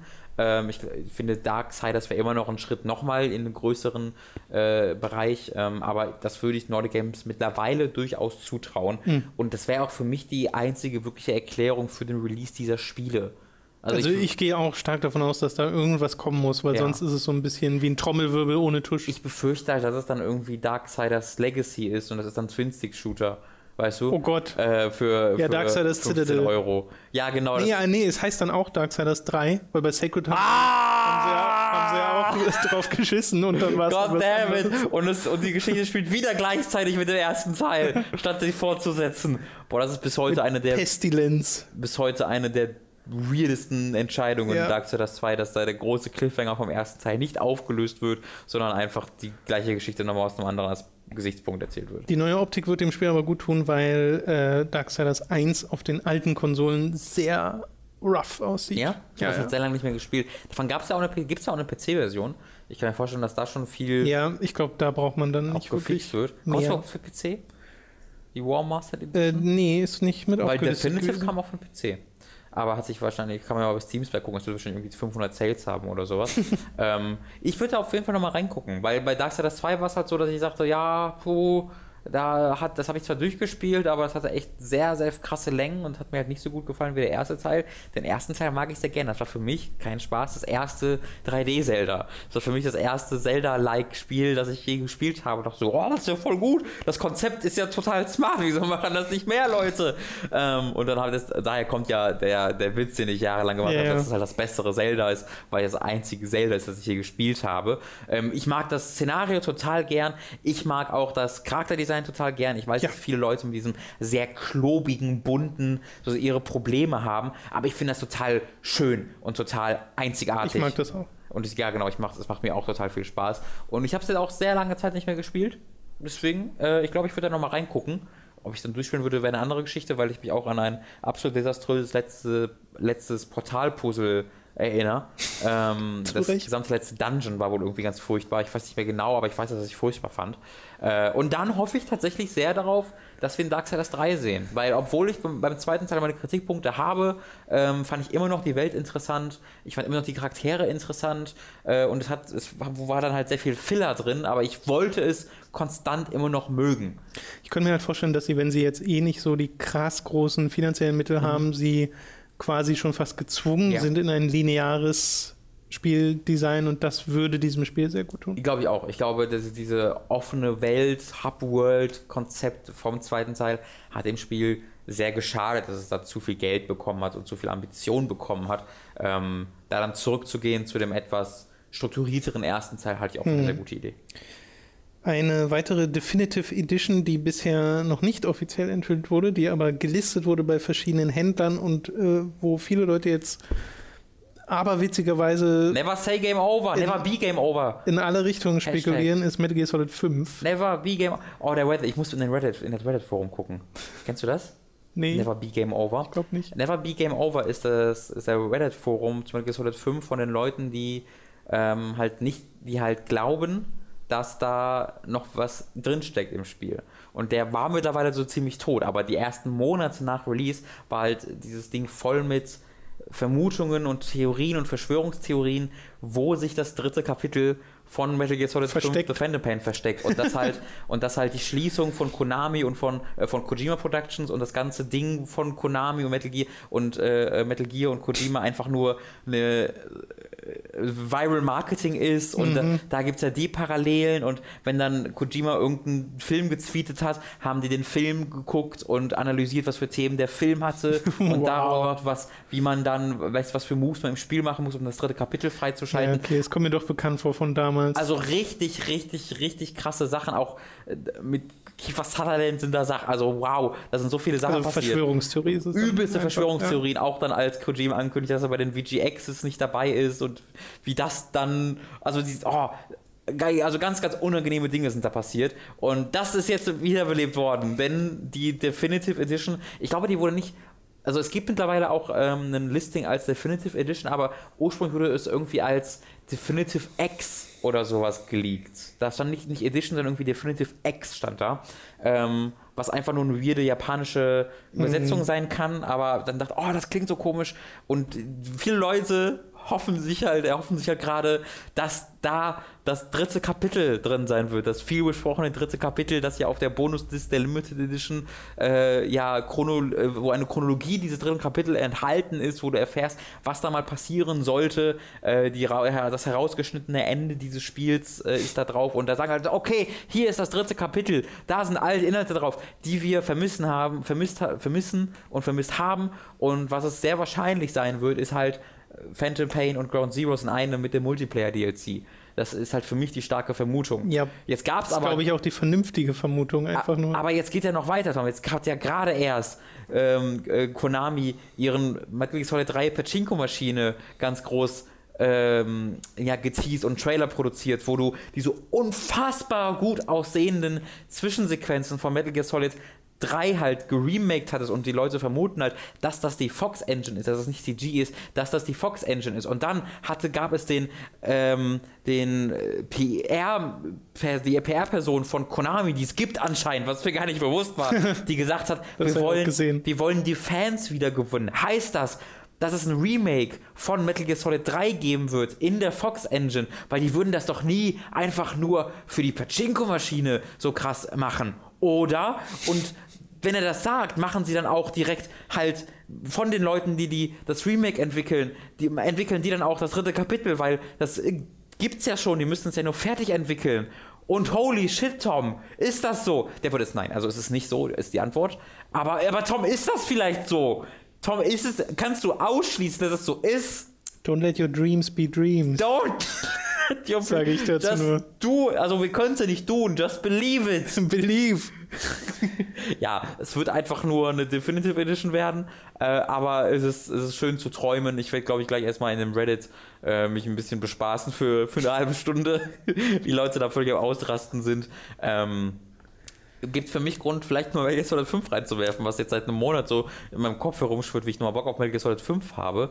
Ähm, ja, da gäbe es ja. da gibt's, äh, auch, ja, Ne, Sachen. Ja, ja. Ich bin leider mit dem Kinopass-Tagebuch gerade beschäftigt, das wird nichts. Die letzte News ist ebenfalls nur ein Tease von den Burnout-Machern, die jetzt Dangerous Golf zuletzt gemacht haben deren Studionamen ich leider vergessen habe. Three Fields Productions, glaube ich. Irgendwas mit Three auch. Fields. Die nämlich einen spirituellen Nachfolger eines Spiels angeteased haben, in dem es um Speed, Traffic und, Traffic und Crashing geht. Ja. Und da muss man ja nicht so viel drüber nachdenken, was ja. das sein könnte. Äh, es kann also, oder es wird so sein, dass äh, Three Fields ein Burnout-artiges Spiel entwickeln werden. Und Dangerous Golf, äh, das habe ich, äh, das war ganz lustig, da habe ich den, nachdem sie das gepatcht haben, mhm. mit ihrem ersten großen Patch, haben wir auch einen Review-Code mhm. äh, bekommen. Das heißt, ähm, Vielleicht kommt das mal im Stream vor, vielleicht erzähle ich euch da aber nur mal im äh, Podcast mal detaillierter darüber. Ich hatte es bisher auf jeden Fall nur mal kurz angespielt äh, und bisher nur Fragezeichen über den Kopf, was genau dieses Spiel von mir will, weil mhm. es sich so ganz anders spielt, als ich am Anfang dachte, dass es sich spielt, mhm. weil es kein Golfspiel ist. Es nee. ist einfach nur ein Spiel, wo du einen Ball in eine bestimmte Richtung durch zerstörbare Umgebungen schießt. Ja. Und das war, glaube ich, dann aber auch recht langsam und dediziert und geplant, oder? ja, ja na, weil es halt nicht in Echtzeit abgespielt wird, diese, diese Ballschüsse, oder es wirkt zumindest nicht so. Das ist, es ist sehr, sehr, sehr, sehr komisch. Ja. Es ist ein sehr komisches Spielkonzept, weil dieses an und für sich zu sagen, man macht irgendwie so einen Minigolfkurs oder sowas in mhm. einem Restaurant, wo ganz viele, oder im wortwörtlichen Porzellanladen, ja. und dann musst du da wirklich ernsthaft Golf spielen, aber du machst ganz viele Sachen kaputt. Mhm. Das äh, finde ich als Konzept total lustig. Ja. Äh, aber das ist es halt nicht. Also es hat mit Golf so gut aber, wie gar nichts zu tun. Aber dein Wunschspiel gibt es ja auch mit dem Super Robot Dingens Golf. Stimmt. Weißt du, das, da, da bist du ja auch in einem Raum und zerstörst du, dass dieser Raum halt eine Stadt ist gleichzeitig. Das war ein VR-Spiel, oder? Das also das kam auch für VR, aber nicht okay. exklusiv. Ach so. Äh, äh von Dan Teasdale, den ich sehr gerne mag. Genau, ähm, da hat man mit einem Riesenroboter Golf in der Stadt gespielt. Ganz genau, und ganz genau. Alles das, kaputt gemacht. Das halte ich für sehr vielversprechend, ja, dieses ja, Konzept. Ja. Äh, ja, Dangerous Golf ist ja, wenn man den Kritiken glauben darf, nicht so gut. Ähm, und äh, hatte auch technische Probleme, ist ja auch kein riesiger Entwickler, aber es, im Nachhinein wirkt es halt fast schon wie so, ein, wie so eine technische Demo, so ein Konzept das dann später genutzt wird für ein richtiges Spiel, wo sie halt gucken wollten, wie sie zerstörbare Umgebung bauen können vielleicht und dann haben sie irgendwie im Nachhinein da noch ein Spiel draus gemacht. Weiß ich nicht, du wirfst einen Ball in den Raum, I guess. Äh, ich glaube, das könnte durchaus Sinn ergeben, dass sie erst den technischen Aspekt halt Mhm. für das richtige Rennspiel entwickeln wollten, aber dann auch daraus schon äh, dann gedacht haben, da könnte man auch ein ganz okayes Spiel draus machen, was dann leider nicht so geklappt hat. Aber auch jetzt wegen Dangerous Golf bleibe ich erstmal sehr skeptisch, ähm, was da aus diesem Burnout-Nachfolger wird. Ähm, ich glaube, es tut dem jetzt gar nicht unbedingt weh, dass das ein bisschen monetär eingeschränkt ist, weil ich, die meisten Burnout-Fans wollen ja ein lineares Spiel haben. Die waren ja, die größten Burnout-Fans waren ja nicht die größten Fans von Burnout Paradise, ähm, obwohl es eines der besten Rennspiele ist aller Zeiten, wie ich immer noch denke, unabhängig davon, ob es jetzt ein guter Burnout-Nachfolger ist. Ähm, äh, und ich glaube, halt für die Leute ist das durchaus eine gute Nachricht, dass es halt dann ein lineares Spiel werden wird, dass sich dann. Also, so ein, wenn sie sich einfach auf die Crashes konzentrieren schon, wenn sie jetzt halt Dangerous Golf machen mit, ich fahre ein Auto in eine, in, ein, in eine Kreuzung rein, haben sie schon erstmal so einen guten, so einen guten Startpunkt, glaube Ja. ich. Aber ein Autoschadensmodell zu bauen ist eine- eine ganz schöne Aufgabe. Eine Fahrphysik zu bauen, die Spaß macht, ist eine ganz schöne Aufgabe. Also ähm, da gibt es ein bisschen Grund für Skepsis noch. Ja, aber Apropos- grundsätzlich Arcade-Rennspiel hätte ich gerne mal wieder ein paar. Absolut. Apropos, ich habe gerade, ähm, wir haben ja unser Family Sharing an, der Tom und ich. Mhm. Äh, und ich habe, ähm, äh, wie heißt es? Wreckfest habe ich von, äh, von deinem Account, Mhm. äh, äh, oder von meinem Account aus aus deiner Bibliothek installiert. Das was mal Next Car Game hieß. Genau, das heißt jetzt Wreckfest äh, Next Car Game als Untertitel. Hat es immer noch Next Car Game. Echt? ja. Ähm, und es ist ja immer noch nicht fertig tatsächlich. Es ist ja immer noch Hm. In Entwicklung und hat immer noch so ein bisschen doofe Menüs und noch keine Karrieremodus und sowas. Und ich weiß nicht, ob das jemals was wird, ehrlich gesagt. Ich es weiß auch nicht, halt- ich habe da schon sehr lange nicht mehr reingeguckt. Ja, ich meine, äh, das- wir hatten es ja bei Tempo 3 vor drei Jahren oder so fast gefühlt. ja, ja, bei Giga haben wir es auch mal in einem Giga-Gameplay gespielt und das ist auch schon zwei Jahre her. Ja, so. und ich habe es mal angeworfen, ich habe dann so ein Destruction Derby und so ein normales Rennen gemacht und das Wheel bei Breakfast ist ja, es fühlt sich echt simulationsmäßig an. Also es ist ja gar nicht so arcade. Man hat dann zwei verschiedene Control-Options auch, aber das steuert sich wirklich gar nicht so easy. Hm. Äh, aber das Tolle ist halt, dass das Schadensmodell ist halt wirklich hervorragend. Ja. Also wie du dann beim Destruction Derby am Ende mit einem drei, also du startest mit einem 5 Meter langen Auto und endest mit einem 50 Zentimeter lang zusammengedrückten Flunder, wo dein Charakter irgendwie so zwischenhängt, Ja, ja. müsste schon längst tot sein. Das macht halt schon echt Laune. Und auch die Rennen machen echt Laune, zu sehen, wie da alles eskaliert. Ähm, aber es fehlt halt komplett die Struktur in diesem Spiel immer noch. Und was mache ich da? Ähm, da hoffe ich immer noch, dass was kommt. Und hey, wenn Workfest nicht fertig wird, vielleicht dann ja dieses äh, Next Burnout Game. Next, Ein- Next ein, Burnout. Next, Next Car Game. Da hat, wer ist gerade der Rechteinhaber? EA? Von Burnout? Ja, muss ja, ne? Muss eigentlich. Da haben die bestimmt nichts gegen. Ja, also, da könnte man eigentlich auch einfach mal einen anderen Entwickler dran setzen jetzt. Frag mich nicht, was da EA's Playground Games, sind. Burnout. Hm. Hm. Oh Gott, da habe ich noch nie drüber nachgedacht. So, das wäre ja der Traum. Oder? Wenn Playground Games einen Burnout machen würde, Ich glaube, die sind mit ihren aktuellen Spielen wäre Forza Horizon. Vertraglich Sie, sie machen alle zwei Jahre Forza Horizon. ja. Da sind sie gut mit beschäftigt. Locked. Aber, weiß ich nicht, wenn sie sagen, okay, Microsoft hier, die, ihr könnt es exklusiv machen, äh, macht mal einmal Burnout. Oh, boah, das wäre was. Ich glaube, Forza ist die größere Reihe inzwischen. Ich, also definitiv. Und Forza Horizon 2 hat ja auch, also mit Burnout Paradise gerade schon durchaus viel gemein, Mhm. aber also wenn jetzt Forza Horizon noch ein geiles Schadensmittel hätte, Mhm. wären meine Träume erfüllt. Aber es Ja. hatte gar keins leider. Ja, ja, ja.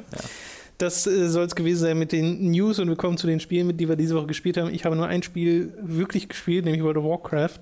Und Das habe ich nicht die, extra erwähnt, weil ich bedachte, dass du es schon reinnimmst. und habe die Warlords of. Ja, doch, Warlords of. Das klang gerade irgendwie falsch. Warlords of Draenor Raids mal nachgeholt über den Raid Finder, äh, was mir durchaus Spaß macht, weil ich immer diese. Ich spiele die Raids dann alle einmal. Das war bei Mist of Pandaria genauso. Am Ende des Mist of Pandaria Lebenszyklus bin ich einmal durch die ganzen Raids gegangen, habe mir das alles angeguckt, habe die Bosse mal gesehen, habe die Story, die da erzählt wird, mal gesehen. Äh, und das habe ich jetzt auch gemacht. Es ist nämlich äh, glücklicherweise sehr anspruchslos.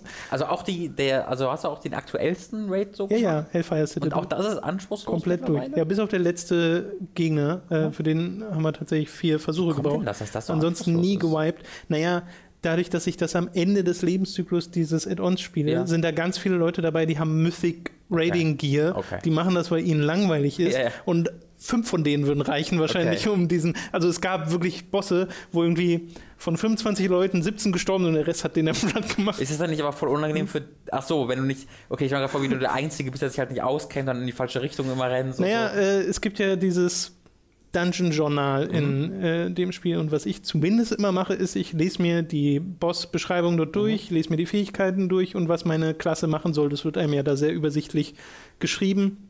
Nur weil du es liest, heißt das ja nicht, dass du es auch in der Ja. Praxis umsetzen kannst, sondern ich gucke dann immer, okay, hier muss ich rausgehen, wenn ich diesen Debuff habe, muss ich von der Gruppe weg und sowas. Also diese Mhm. Basic-Mechaniken, die sollte man sich schon durchlesen, weil es ist durchaus immer noch möglich zu wipen in diesen Situationen, aber es passiert doch sehr selten und ich glaube, insgesamt in den allen Dungeons, die ich jetzt, äh, Raids, die ich jetzt nachgeholt habe, waren vielleicht fünf oder sechs Wipes und Mhm. vier davon beim allerletzten Boss.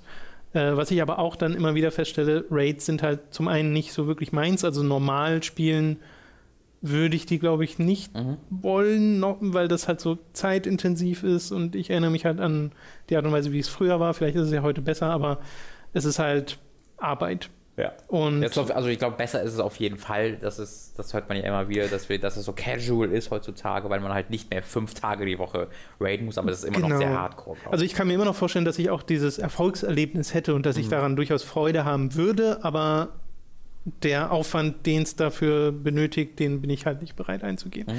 Äh, und was ich auch festgestellt habe, für Storytelling sind es einfach jetzt nicht die besten Mhm.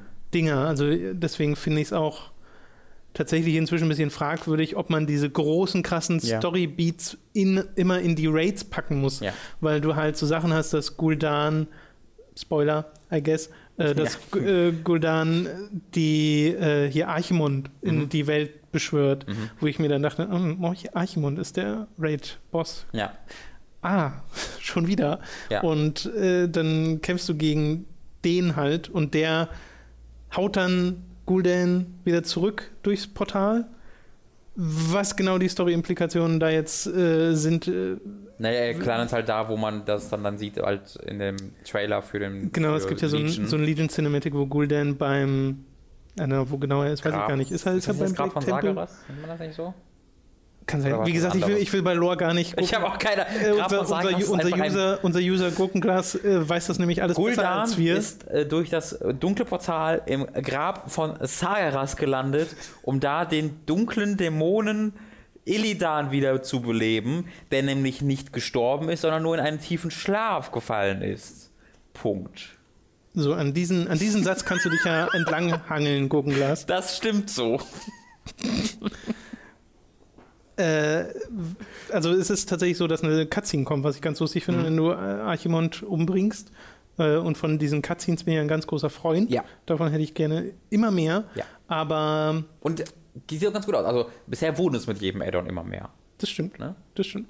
Du hast ja auch in, der, äh, in deiner Garrison einen NPC, wo du dir die alle nochmal angucken kannst. Und das Ach, ist wirklich eine recht lange Liste Ja. inzwischen, wo du dir wirklich diese Filmchen anschauen kannst.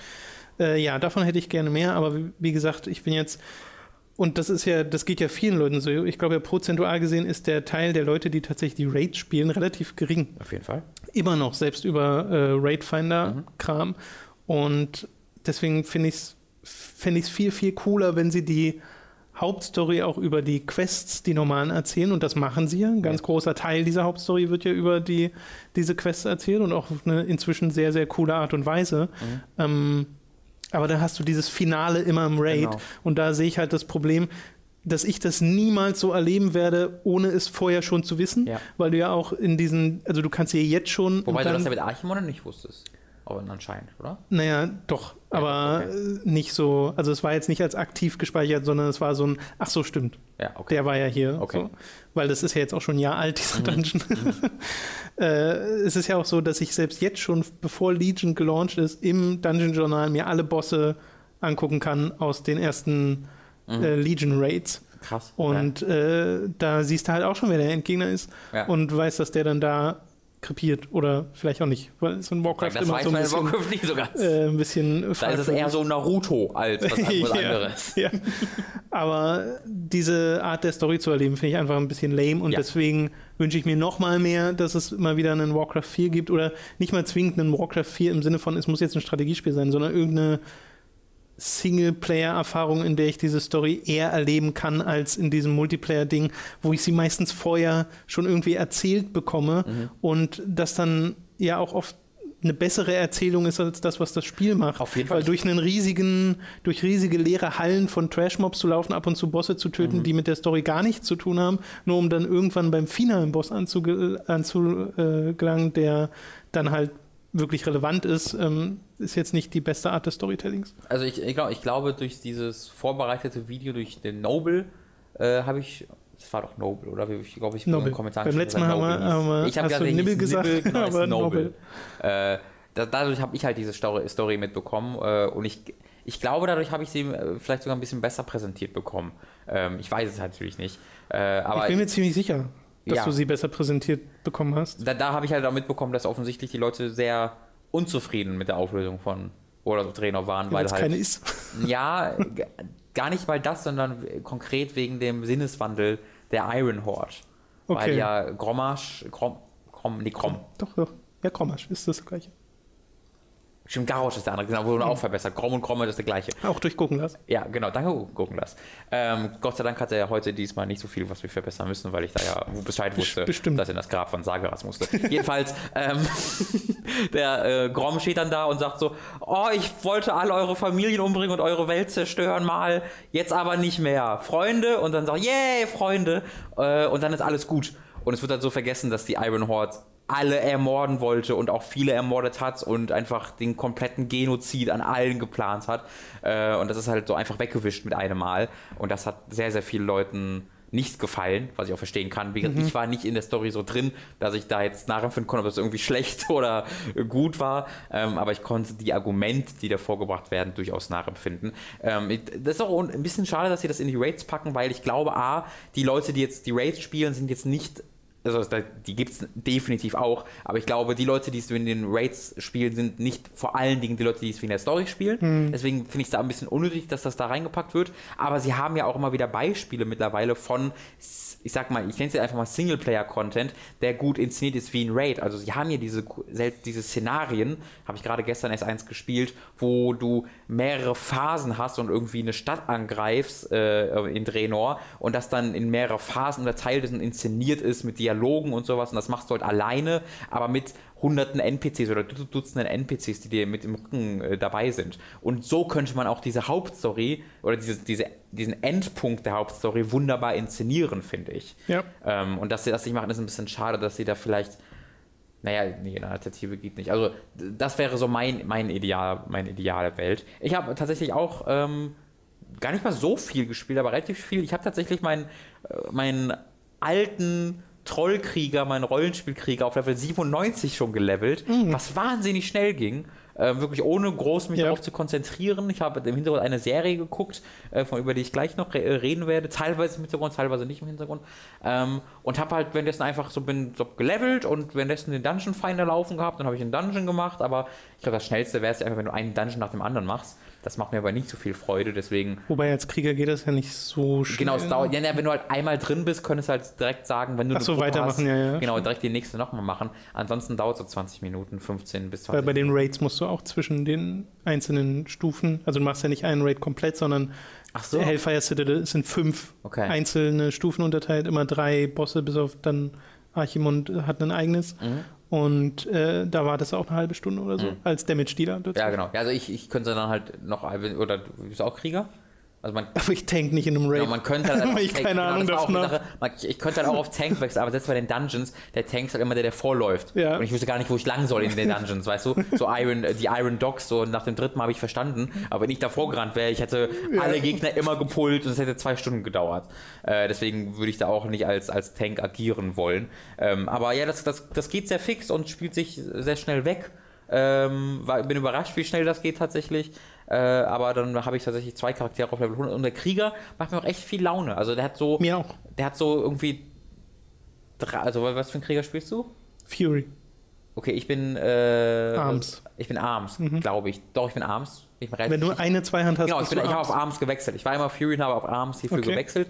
Ähm, und ähm, da habe ich halt so vier, fünf Hauptfähigkeiten, äh, die ich so äh, in, meiner, in meiner Rotation habe. Und dann habe ich aber noch so, wenn ich gerade, weil diese Fähigkeiten werden halt fast alle getriggert, so auf Zufallsbasis und dann aktiviere ich die. Und es gibt halt auch so Momente, wo. Keine Zufallsbasis, aber ich weiß, was du meinst. Naja, es, es gibt halt eine Chance, dass meine Angriffe so, davon ja, okay, das, ja. das, auslösen. Und Ja. das ist dann ja schon Zufall, eine prozentuale. Ich weiß, was du meinst. Genau. Ähm, und es kann halt auch passieren, dass, das, dass dann halt mal für ein paar Schläge, Sekunden keine dieser Fähigkeiten getriggert werden. Und dann hast du halt noch so vier, fünf andere Fähigkeiten, die du einfach manuell jederzeit ausführen kannst. Ähm, und deswegen ist das ein ganz schönes, ganz schöne Rotation, die mir durchaus Spaß macht. Ich klicke ja immer noch ab und zu. So, ich habe meine 1 bis 5 Buttons und was halt irgendwie auf der 8 liegt, klicke ich dann an, wo jeder WoW-Fan äh, einen, einen Anfall bekommen würde, wenn er jetzt, glaube ich, sehen würde, wie ich das spiele. Aber mir macht es dann durchaus Laune und das, äh, man kommt da durchaus schnell durch. Deswegen, ich überlege tatsächlich, ob ich das mit dem Krieger, äh, ob ich, ob ich nochmal versuche, rollenspielmäßig da zu spielen. Ich bin am überlegen, weil ich habe ja auch noch ein Level. Ich habe dann ja auch noch ein Level 100 äh, Upgrade, was, was ja jeder Spieler von Legion Mhm. bekommen wird. Und da denke ich halt darüber nach, mal einen Mage dann zu machen, weil den habe ich nie gespielt. Ähm, also ich bin, ich bin ja gespannt, was da noch so kommt. Ich spiele auch nebenbei einen Mage gerade, der ist auf 92 oder so. Hm. Äh, hast ja, gerade auch das Leveling-Gefühl, was genau, es geht halt. Geht halt fix. fix geht, ja. Und aber ich mag auch die neuen Animationen, wobei bei Mage Oh, merkst, du, merkst du nicht so viel davon, aber beim äh, Krieger. Muss, also ich merke davon auch äh, weniger als ich wollte, weil ich halt so viel auf die Leiste starre unten, weil ich Mhm. ja, eigentlich hast du ja irgendwann die Rotation drin und weißt, was du wann drücken musst, aber ich muss immer so gucken, okay, ah, die 8, klick, okay, die 2, drück, ah, hm, so, deswegen kann ich relativ wenig nur auf meinen, auf meinen Krieger achten. Ich meine, ich spiele das Spiel aber auch erst seit elf Jahren, deswegen, äh, wann soll ich das gelernt haben? Ja, bei mir ist sie schon seit wirklich Ewigkeiten so die Shortcuts.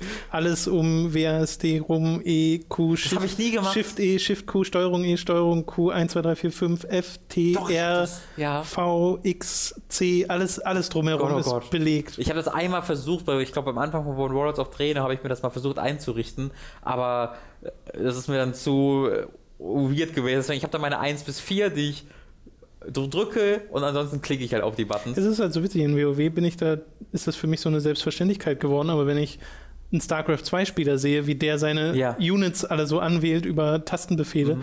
da bin ich auch noch so, Ja, so war ich da bei Warcraft 3. Bei Warcraft 3 hatte ich auch alle, alle alles Übung, ne? Also, Tastaturkürzel drin, alle Gebäude Ja. und habe dann VX und das war dann um vom Gebäude V zurück zum Einheiten X und da da war ich ja ganz gut in Warcraft 3 tatsächlich eine Zeit lang. Ich habe ja immer noch meine diese also diese Building Order, die wurde halt genau beschrieben in so einer nicht komplett Lösung, sondern also da war auch glaube ich eine, eine Singleplayer-Kampagne Lösung drin, aber da war halt auch eine sehr ausführliche Multiplayer-Anleitung drin und Building Orders und sowas und das habe ich halt wirklich auswendig gelernt. Also wenn ich für Schule lernen sollte, habe ich stattdessen diese Build Orders, Building Orders gelernt. Ähm, ja, aber macht mir, macht mir durchaus Spaß. Ich finde es schön, wie intuitiv das ist bei World of Warcraft, dass du, wenn du irgendwie Level 94 erreichst, dass dann einfach was aufpoppt und dir sagt, ey, du kannst in die nächste Areal, hier kannst du die Quest im nächsten Areal schon annehmen, ohne da, obwohl du eigentlich noch nicht an dem Punkt angekommen bist. Äh, das das finde ich alles ganz Ja. schön. Dazu muss man natürlich trotzdem sagen, also für Rückkehrer ist das natürlich äh, viel Zeug, das man so nachholen kann. Äh, Für Leute, die aktiv World of Warcraft gespielt haben, gab es Ja. wieder ein Jahr keinen neuen Ja. Content.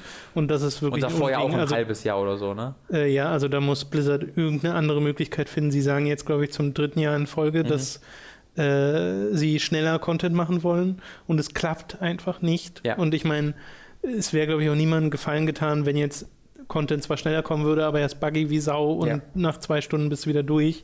Äh, deswegen, da, da muss es irgendwie Kompromisse geben, aber man denkt halt immer, Blizzard ist so groß, World of Warcraft ist noch so groß, Mhm. muss das nicht irgendwie gehen? Äh, weiß ich nicht. Nee, so ist hier, glaube ich, schon echt seit dem ersten Add-on, wo sie sagen, ja, wir wollen mal jährlich Add-ons rausbringen. Äh, und Das dann hat, ja, und dann hatten sie, glaube ich, nochmal das korrigiert, dass das anderthalb jährlich sein soll. Und jetzt sind sie halt wieder bei zwei, war das Zwei. zwei Jahre? Ja, zwei Ende Jahre. 2014 kam Draenor. Also ich weiß noch genau, wie bei Draenor ganz groß gesagt wurde, okay, wir haben es jetzt, wir haben die neuen, Ja. wir haben die neuen äh, Work, äh, äh, wie nennt man's? Äh, also die, wir, wir- wir arbeiten jetzt auf andere Art und Weise, schnellerer Content, konstanter Content und das war dann Irgendwas ist halt einfach komplett schief gelaufen. Ich weiß nicht, ob sie Ja. versehentlich die, die Destiny-Tools auch benutzen mussten oder was da passiert ist, aber irgendwas ist da halt wirklich schief gelaufen in deren, äh, ja, in deren Plan, wie sie arbeiten. Ähm, da wird natürlich auch viel damit zu tun, haben, dass sie halt Activision gehören und da es immer noch das Overhead gibt, worauf sie immer achten müssen. Ähm, und dass da. Da wäre ich wirklich mal gespannt, wie viel Einfluss Activision auf Blizzard hat. Ja, also ich glaube, also echten, echten Einfluss. ich glaube, wenn du kon privaten Kontakt irgendwie gut befreundet bist mit so einem Blizzard-Mitarbeiter, glücklich wird da, sind sie, glaube ich, nicht. Ähm, weil da muss irgendwas hart schief gelaufen sein, damit Warlords of Draenor so endete, wie es endete. Das war nicht der Plan. Und äh, da muss Activision entweder gesagt haben, nein, ihr müsst das machen oder, oder, oder Blizzard hat gesagt, nein, das geht nicht, du willst, ihr wollt, das, das funktioniert einfach nicht. Also ich bin da sehr gespannt, ob das so ein konstanter Kampf ist, so, nein, wir brauchen, die Rüstung können wir nicht für Geld verkaufen, das folgendermaßen so funktioniert das, geht nicht. Ähm, kann ich mir halt sehr, sehr gut vorstellen. Weißt du, das, was wir so in kleiner Form erlebt haben, äh, bei so einer Redaktion, dass, dass so ein Blizzard jeden Tag hat diesen Kampf und wir das halt gar nicht mitbekommen alles und deswegen halt so viele Ressourcen allein schon für diesen für diese internen Quere Quereleien draufgehen können. Wie gesagt, es ist pureste? Spekulation, da gibt es keine öffentlichen Hinweise für, ähm, aber ich, ich kann es mir halt vorstellen, weil irgendwas muss da passiert sein, damit es Arbeiten alle heimlich an World of Warcraft 2. Das an Warcraft 4, meinst Steht du? Aber selbst, selbst wenn sowas kommen würde, wenn so ein, wobei das ist total albern und unrealistisch, aber wenn so ein epischer Cinematic-Trailer kommt und dann steht da eine 2 hinter World of Warcraft, finde ich so Nee, das geht auch nicht. So eine komische Vorstellung wäre Das das. wäre ein Reboot, The World of Warcraft. Ja, the, stimmt. World of Warcraft, The Beginning. Nein, das ist einfach nur Warcraft, aber es ist ein MMO. Stimmt. Ah, Äh, du hast mir gesagt, ich soll aus irgendeinem Grund nochmal Mad Max auf meinen Ja. Podcast-Zettel ich bin schreiben. überrascht, dass du nicht nachgefragt hattest. wie, wie kommt das denn? Äh, Ich habe die PC-Version gekauft. Ach so. Ähm, weil ich hatte tatsächlich schon länger Bock, Mad Max zu spielen wieder. Also ich habe das Spiel ja immer gemocht. Ich habe es ja auch vorgestellt, ich, hab, ich, ich mag dieses Spiel ja und es hat seine Kritikpunkte, es hat viele Kritikpunkte, aber ich mag das Spiel. Das hat, ist sehr, also auf einer Seite ist es sehr, äh, sehr, erinnert es sehr an andere Spiele, weil das halt so dieses Open-World-Ding hat, aber andererseits ist es dabei auch sehr eigen, weil es sehr viel langsamer ist, weil es diese sehr einzigartige Welt hat ähm, und die sehr toll darstellt. Und auf der, ich habe ja die Xbox One-Version und die, die lief jetzt nie so wirklich furchtbar, aber die lief auch nie so wirklich großartig. Und du hattest immer so die Verzögerung bei der Steuerung, du hattest ab und zu äh, Framerate-Einbrüche, es hat sich alles unsauber angefühlt. Ja? Es Ja. war jetzt nie so, boah, ist das unspielbar. Es war immer so, ah, okay, jetzt, ah, es hat sich immer unsauber angefühlt. Hast du ja auch selbst sehr erlebt, weil es sehr. Die Verzögerung in die der Verzögerung Steuerung war war krass. einfach, hat es für mich gekillt. Und die Verzögerung ist ja schon natürlich im Spiel eingebaut. Ja. Die gibt es ja auch auf der PC-Version. Aber durch die, Why? durch die Framerate-Probleme, die niedrige Framerate, ähm, wird die halt nochmal extrem in die Höhe getrieben. Ähm, und das fühlt sich auf dem PC instantly besser an, weil da läuft es halt mit 60 Frames, auch bei mir sehr flüssig. Es ist ein großartiger PC-Port, das hat man auch immer wieder gelesen, dass der PC-Port wirklich hervorragend ist. Ja, auch von Mad Warner? Max. Bitte? Ist das nicht auch Der ist Warner? auch von Warner, ja. Ähm, geht das denn? Naja, Shadow of Mordor war auch echt gut. Die haben ja dieses Hin und Her. Okay. Weißt du, die haben ja, okay, wir haben Mortal Kombat 9 und ein Mad Max. Okay, wir haben, äh, wir haben einen Arkham äh, Knight und ein Shadow of Mordor. Das geht ja immer so hin und her. Ähm, ich glaube, es kommt einfach auch darauf an, wer die entwickelt. Äh, weil ja die das auch Ja, mit Sicherheit. Third Parties auch weitergeben. Äh, und dieser PC-Port ist tatsächlich sehr, sehr gut. Du hast viele, viele Optionen und bei mir läuft der auf komplett alles Ultra. Alles so hoch wie es möglich und ich habe halt eine 79 bei mir drin. Das ist eine, ein guter PC, aber ein, oder es ist ein sehr guter PC, aber nicht der High-End-PC, den es überhaupt so gibt. Und da läuft es äh, mit alles auf Aber Mad Max ist ja jetzt auch kein wunderbar. High-End-Spiel. Da würde ich dir widersprechen, weil es sieht, also es hat mich wirklich extrem nochmal beeindruckt auf dem PC gerade. Ja, das, dem, will ich ja gar nicht widersprechen. Ich meine, nur aus technischem Anspruch her ist es kein High-End-Spiel oder Aber zumindest nicht du? dafür bekannt. Das, also da würde ich halt echt widersprechen tatsächlich, weil das ist, also es ist wirklich eines der schönsten Open-World-Spiele, das ich je gesehen habe, wenn nicht sogar das, also ja, also es muss sich nicht vor Witcher 3 verstecken, finde ich.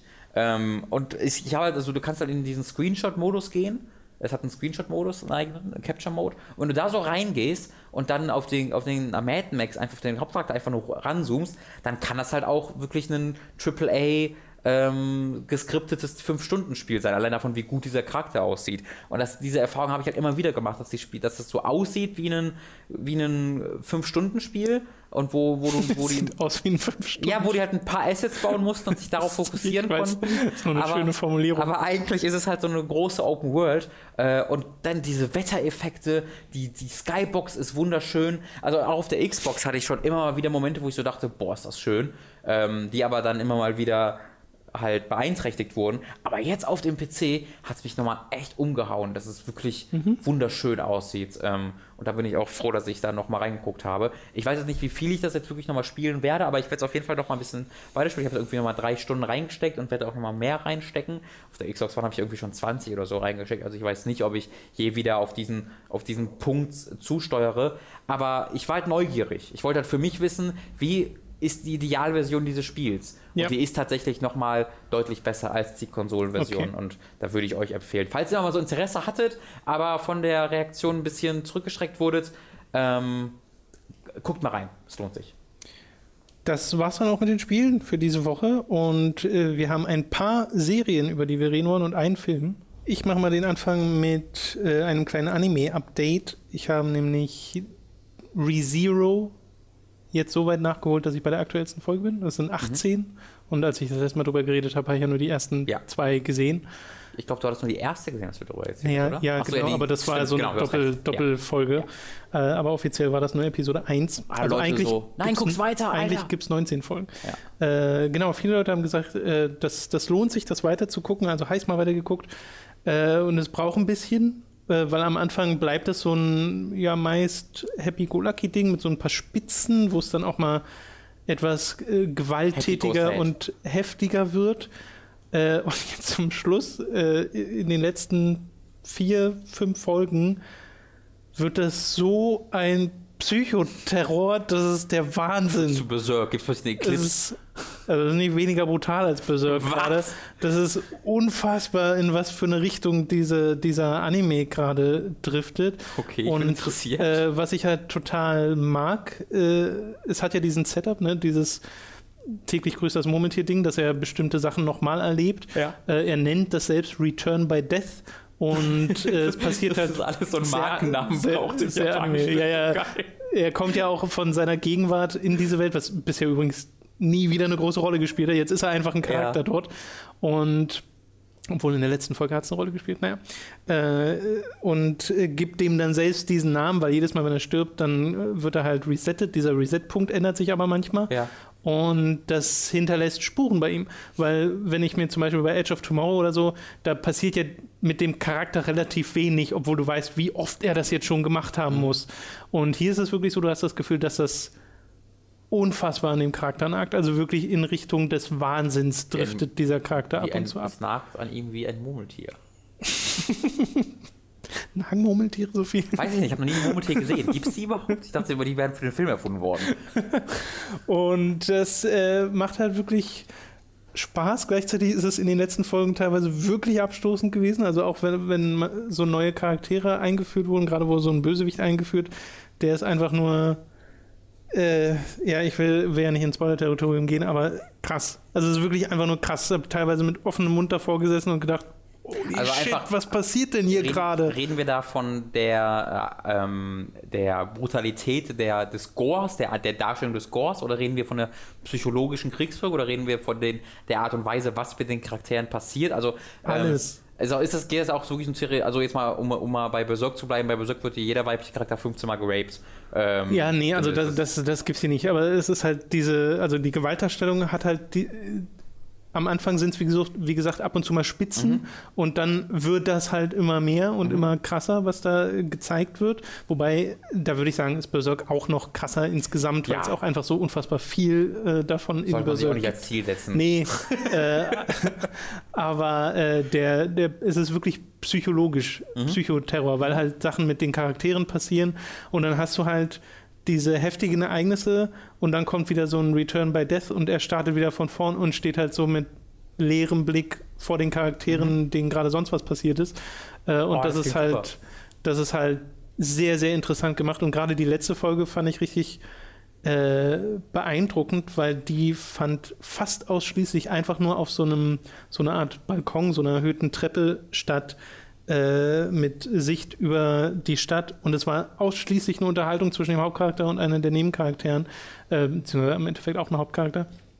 Äh, und die war unfassbar intensiv. Äh, da geht sicherlich einiges in der englischen Übersetzung verloren, äh, wo man so merkt, okay, das klingt jetzt ein bisschen awkward, das würde man wahrscheinlich nicht Ist aber so Fans-Sub, oder? Also nicht Fans, Nee. sondern äh, Sub, oder? Genau, ist Ja. äh, gesubbt. Also Untertitel. Wollte ich sagen. Ja, genau. äh, das ist es. Und äh, das klingt halt manchmal ein bisschen komisch, Mhm. so. Äh, und manchmal ein bisschen dick aufgetragen, aber man weiß ja, wie Animes sind. Da wird immer alles sehr genau ausgesprochen, äh, was so die Gefühlswelt angeht. Und trotzdem sehr, sehr intensiv. Und die Animation ist großartig, äh, teilweise. Also da bin ich wirklich. Bin inzwischen Fan, würde ich sagen. Also das Äh, ist so. ich glaube, ich das weiß zwar rein. absolut noch nicht, wo das hingeht. Aber, Aber- haben die, also ist das so ein Ding, was 500 Folgen haben wird? Oder Das weiß ich gar Staffel? Also Weil wenn das, so ein Ding wird, was zu lang wird, kann das, glaube ich, sehr schnell schlecht werden. Mhm. Äh, ich wünschte, es würde nicht, nicht allzu ich glaub, lang 24 gehen. Folgen sind ja normalerweise so die Anime, wenn, Genau, wenn eine Anime eine normale, Staffel macht. normale ja Anime-Staffel. Ja, deswegen weiß ich auch noch nicht, wo es hingeht. Also wenn es so eine sehr abgeschlossene Story ist, ich weiß noch nicht, es basiert ja auch, glaube ich, wieder auf dem Manga, wie lang der ging, äh, habe ich mich noch gar nicht mit beschäftigt, Mhm. Weil ich da nicht, so, ne? genau, weil ich da auch nicht zu sehr schon in die Zukunft blicken will. Äh, aber zumindest momentan, was den momentanen Status angeht, habe ich sehr viel Spaß damit, weil es halt, wie gesagt, anfängt mit ganz vielen auch Anime-Klischees, davon ganz bewusst viele unterwandert am Anfang ähm, und das auch noch jetzt ab und zu tut. Aber jetzt hat es halt wirklich eine eigene Dynamik entwickelt. Es erinnert mich tatsächlich an einen anderen Anime, den ich vor acht Jahren, glaube ich, geguckt habe oder vor sieben, äh, namens Higurashi no Naku Koroni. Das hast du Ähm, mir schon mal erzählt. das habe ich schon mal erwähnt. Ja. Äh, ich, hab, ich vergesse leider immer die Dass du englische Übersetzung davon. Ja, der hat sich Die vergisst du aber daran erinnerst. ja, ja, naja, damals gab es noch keine, da war das, glaube ich, noch gar nicht Okay. für den westlichen Markt lokalisiert. Ich weiß auch gar nicht, ob es das jetzt offiziell ist. Ja. Äh, aber das fängt auch so an mit ähm, äh, Anime-Klischees und so fast so eine Harem-Situation, die es ja auch ganz oft gibt in Mhm. Anime und wird dann zum Psycho-Horror-Ding und auch richtig heftig. Mhm. Ich kann mich da leider nicht mehr so genau an die Story-Details erinnern. Ich weiß, dass es auch relativ kompliziert wurde. Mhm. Äh, das sind, glaube ich, auch nur zwei Staffeln und dann ist das Ding abgeschlossen.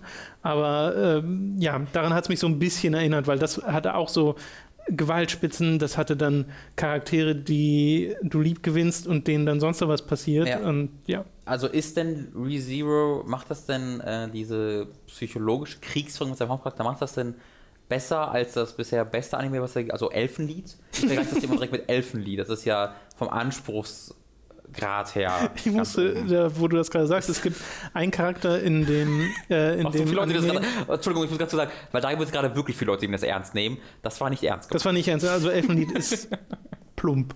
Ja. Weil ich Äh. glaube, viele Leute werden gerade sagen, ja, stimmt, das ist total auch. Ja, weiß, es vielleicht nochmal an. Äh, die Parallele, die ich da gesehen habe, es gibt einfach einen Charakter, der hat genau die Fähigkeit, die auch die aus Elfenlied hatte. Den Arm? Diese unsichtbaren Arme, Ja. die keiner sehen kann, aber Bestimmt sie hat irgendwas sie. Mythologisches, oder? Weiß ich Aus nicht. der japanischen Mythologie. Weiß ich nicht. Gibt auf jeden Fall einen Charakter, der Haben das die nicht alle viele Arme, die Japaner? Ich weiß es doch auch nicht. Äh, gefällt mir aber tatsächlich gerade wirklich gut. Ich glaube, da gucke ich vielleicht heute Abend direkt mal rein. Mhm. Äh, ich, weil das ist, ist ganz, oh, ich habe Unlimited Blade Works. Da, äh, das habe ich steht bei mir seit langer Zeit ganz oben auf der Liste, weil es ist so ein, äh, ich glaube, das ist Reihe der Fate Stay Serie, aber ich bin, Okay. mir, nicht, aber ich bin mir nicht sicher, ob das Teil derer ist. Es ist Teil irgend- irgendeiner Reihe, ähm, die man aber wohl, glaube ich, auch so gucken kann. Und es ist halt ein, äh, ein Anime mit äh, auch viel Kämpfen, die aber also es ist aber also so, so, so ziemlich der schönste, bestanimierteste Anime dieses Typs sein, wo halt auch viel schonenmäßig gekämpft wird. Ähm, und da, da bin ich ja total der Sucker für, deswegen ähm, werde ich mir das, glaube ich, nochmal angucken. Ähm, ich hatte, wo du gerade Anime, ich hatte das nicht mit aufgeschrieben, weil ich das wieder vergessen hatte. Wenn du mit. Ähm, Äh, na, ich würde noch eine Ja. Kritik äußern, nämlich äh, zum einen, dass der Hauptcharakter, aber das kann man als Folge dieser ganzen psychologischen Sache durchaus äh, schon fast wieder hinnehmen. Aber es ist halt so ein Story-Trope eigentlich, den es ganz oft gibt, äh, wo man so das Gefühl hat, okay, da ist ein Konflikt Mhm. äh, oder etwas, was vermeidbar ist, wenn man es einfach sagt Mhm. und das wird nicht gesagt. Äh, und in dem Anime gibt es nun eine Story-Mechanik, die ihm nicht erlaubt, äh, seine Fähigkeit anderen mitzuteilen. Mhm. Äh, also das, daran haben sie auf jeden Fall gedacht, aber das meine ich nicht Ja. für die Leute, die das jetzt sofort denken, sondern ich Okay. meine andere Sachen, wo man auch hätte sagen können, okay, du musst jetzt einfach nur sagen, dass das passiert ist, weil du es gesehen hast Mhm. und dann wäre ein Großteil der Arbeit schon mal erledigt. Aber ja, mein Gott, das, das sei ein Detail an dieser Stelle und es führt sehr viele Charaktere mittendrin ein, Okay. äh, aber mit denen passieren, glaube ich, erst in Zukunft noch Sachen. Die sind momentan noch sehr flach. Ähm, hört sich super an. Ich habe noch was vergessen. Ich, ich, ich renne gerade ganz kurz vom PC hin und her, weil ich kurz den genauen Namen des Anime nochmal nachgucken wollte. Äh, den hatte ich nicht mehr im Kopf. Aber ich redete von äh, Mob Psycho 100. Ich weiß nicht, ob du davon schon Achso, den habe ich auf mir auf die Liste gepackt. Jo, äh, das ist der neue Anime vom Macher von One Punch Man. Und One Punch Man ist ja viel besagt, viel gehört. Habe ich auch komplett mir angeguckt, hat mir auch gut gefallen. Ich war jetzt nicht so ganz in dem Hype mit drin, wie viele andere. Äh, also es war halt lustig und war halt unglaublich toll animiert. Die Kämpfe davon sind spektakulär. Aber ich finde dieser Witz, dass er halt alle mit einem Schlag tötet und stärker sind alle und deswegen gelangweilt ist, äh, der hält halt nicht ganz so lange, wie diese Serie läuft, finde ich. Ich wollte mir da mal, da habe ich mir den Manga mal auf die Amazon-Liste gesetzt, weil Oh, ich den mal gerne lesen wollte. Da, das ist aber so ein besonderes Ding, ne? Was? Weil das ist ja, äh, also, hm, das originale Ding ist ja ein Internet-Ding gewesen. Ja. One Punch Man. Das war so ein Ding, was er alleine online gezeichnet hat und das ist unfassbar hässlich. Das sind halt, Aha. der kann nicht gut, der kann nicht zeichnen eigentlich, der Macher davon. Äh, zumindest fand ich, also Entschuldigung, falls ihr mir da widersprecht, ähm, aber ich fand das unglaublich hässlich, so, so wirklich so Scribbles. Die, die dann da gemacht wurden. Und aus diesem Ding wurde dann ein Manga gemacht. Äh, aber ich, ich glaube, es wird auch dieses Online-Ding verkauft, das halt online Okay. erschienen ist. Also das ist da, das ist eine komplexe Sache. Ähm, auf jeden Fall ist der. Ich, ich kann, es kann sogar sein, dass der Anime vor dem Manga kam, Hm. weil der Anime dann direkt auf der Online-Version basierte. Aber das, äh, ich weiß nicht, welcher, also ich weiß, dass das Online-Ding zuerst kam, aber ob dann Manga oder Anime kam, das weiß ich nicht ganz genau. Ich weiß auch ehrlich gesagt nicht, ob das als Manga besonders gut funktionieren würde, weil alles, also woran ich mich erinnere in der Serie, sind die Kämpfe. Und die Kämpfe sind unglaublich spektakulär. Und sie haben ja dieses, diese Prämisse bei One Punch Man, wo sie einfach sagen, alles kann passieren, Punkt. Und dann passiert auch alles. Und deswegen können sie in diesen Kämpfen all out gehen. Und zwar in jeder Folge, können in jeder Folge neuen Willen einfach einführen. Und es wird einfach pervers mit jedem Mal. Ähm, und ich meine, ich persönlich bin halt einfach nicht so der Freund von Kämpfen in Manga, weil ich einfach die Übersicht sofort verliere und nicht verstehe, was passiert. Äh, und die Animationsqualität ist einfach so sensationell bei One Punch Man, dass man das, finde ich, schon gesehen haben sollte. Äh, und storymäßig ist da passiert halt nicht so wahnsinnig viel Interessantes. Okay. Ähm, Mob Psycho 100 jetzt ist, da habe ich auch erst die erste Folge gesehen. Ich gibt, gibt glaube ich, zwei oder vielleicht ist schon die dritte erschienen. Weiß ich nicht genau. Das läuft gerade auch bei Crunchyroll, kann man sich dort ebenfalls angucken. Wie auch ReZero, da guckst du das Und ja auch. der nächste Anime, über den ich gleich noch reden will? Äh, ja, ähm, und äh, da habe ich die erste Folge gesehen und es erinnert vom Charakterdesign her total direkt an One Punch Man. Also der Hauptcharakter, äh, Mob heißt er, ist, äh, Der heißt Mob. ich, wenn ich mir recht erinnere, heißt der Mob, ja. äh, und er ist halt ein Psycho. ich glaube, Ich dachte, da geht es um, um einen Mob, also eine Nee. Gruppe aus Leuten. ich meine mich zu erinnern, dass der Mob hieß. Okay. Ich, ich gucke gleich nochmal nach, wenn ich fertig gesprochen Okay. habe. Ähm, der äh, ist halt, der ist halt ein, der, der hat Psycho, der kann Geister sehen, basically. Und er kann Geister auch bekämpfen mit seinen psychischen Kräften. Und der ist aber ein Schüler und wird quasi angestellt von einem Geisterjäger, der das alles aber, der aber keine Fähigkeiten hat. Aber er erzählt halt immer, dieser Geisterjäger, dieser Geschäftsmann, sagt halt, dass er der krasse Geisterjäger ist und sagt das auch dem, ich nenne ihn jetzt einfach mal Mob, ich glaube, so heißt er, dass er der krasse Geisterjäger ist und dass der Mob dann quasi sein Schüler ist. Insgeheim dreht er das dann immer, immer so, dass Mob sich um die Geister kümmert, ohne das selbst zu merken. Ja. Weißt du, dann immer, ja, mach das, die sind zu schwach für mich, erledige, kümmer du dich darum, während er dann ängstlich wegrennt. Also, das ist erstmal auch ein sehr, sehr schönes äh, Setup, auch weil die Geister wunderbar designt sind und lustig. Also, die erinnern mich tatsächlich vom Design her ziemlich an die Geister aus Ghostbusters, den neuen Ghostbusters. So dieses bläuliche. äh, Neon, Neonfarbe Genau, das hat, hat mich so ein bisschen daran erinnert. Ähm, aber das, die Serie ist erneut ziemlich, ziemlich lustig, macht animationstechnisch wahnsinnig viel. Also du hast da komische, also das Intro allein, das, das ist fast schon wie so eine Berserk-Szene, wo halt der Hauptcharakter durch so äh, Traumwelten, Geisterwelten äh, fliegt, wo überall komische Kreaturen unterwegs sind und der Boden ist die Decke und hast du nicht gesehen. Mob ist übrigens ein Spitzname, ich habe gerade mal nachgeschaut. Mob ist ein Spitzname. Ja. Okay. Ähm, also da, da passiert einfach wahnsinnig viel. Und was ja auch One Punch Man schon gemacht hat, ist irgendwie, dass einfach jemand schlägt so stark jemand in die Fresse, dass er die Farbe aus ihm raushaut. so nach dem Motto. Oder plötzlich wird einfach alles nur noch zu, zu ähm, äh, ja, zu, zu Konturen, nicht ausgefüllten Konturen, weil es alles so schnell und so stark ist, dass die Farbe und die Rest der Animation gar nicht mehr mitkommt. Also es ist immer sehr meta. Es benutzt halt ja. seine, seine, sein Medium sehr stark, um seine Geschichte zu erzählen. Sehr und gut. das macht auch Mob Psycho jetzt wieder. Äh, und das liebe ich ja. Das liebt, das liebt ja, glaube ich, eigentlich jeder, ja. wenn, man, wenn man das sieht. Und das macht er auch hier sehr stark. Ähm, äh, es ist nicht ganz so abgefahren. Es ist halt schon zwei, drei Nummern ruhiger als One Punch Man, natürlich. Ähm, und man muss, ich muss sehen, wo es hinführt. Die erste Folge hat mich jetzt nicht komplett weggehauen. Ich dachte, oh, das ist das Beste, was ich je gesehen habe. Sie hat mich unterhalten und mich motiviert dazu, die nächsten Folgen auch zu gucken. Ist ja aber komisch, dass sie dann das haben, aber One Punch Man nicht bei Crunchyroll. Ja. Also sonst hätte ich da auch schon längst reingeschaut. Ja. Kann hm. ich dir auch nicht genau sagen. Das hatte ich mir damals als Fansub direkt, als sie in Japan äh, war, immer hm. angeguckt. Da ja, ist ja jetzt auch schon wieder eine Weile her, ne? Ja, ich glaube, da Ein wurde bisschen auch, zumindest. Ich, ich glaube, da wurde einfach nie lizenziert. Echt? Ich glaube, also ich wüsste gerade nicht, wo es lizenziert äh, worden wäre. Äh, kann ich dir auch nicht sagen. Ja. Ich habe einen weiteren Anime, den ich mir schon beim letzten Mal auf die Liste gesetzt habe, dann gestern mal angefangen. Das sind auch nur vier Folgen, die es bisher davon gibt, nämlich 91 Days. Habe ich auch gesehen. Hast du gesehen? Ja, hat, wollte ich auch. Ich habe jetzt die erste Folge gesehen. Achso, die erste Folge, ja. okay. Äh, ja, ich habe die vier gesehen, die jetzt gerade da sind und äh, bin momentan durchaus dabei. Es ist ein Mafia-Anime. Es ist wirklich ja, Zeit der Prohibition. Sehr ungewöhnliches Szenario für, ähm, für Anime-Verhältnisse.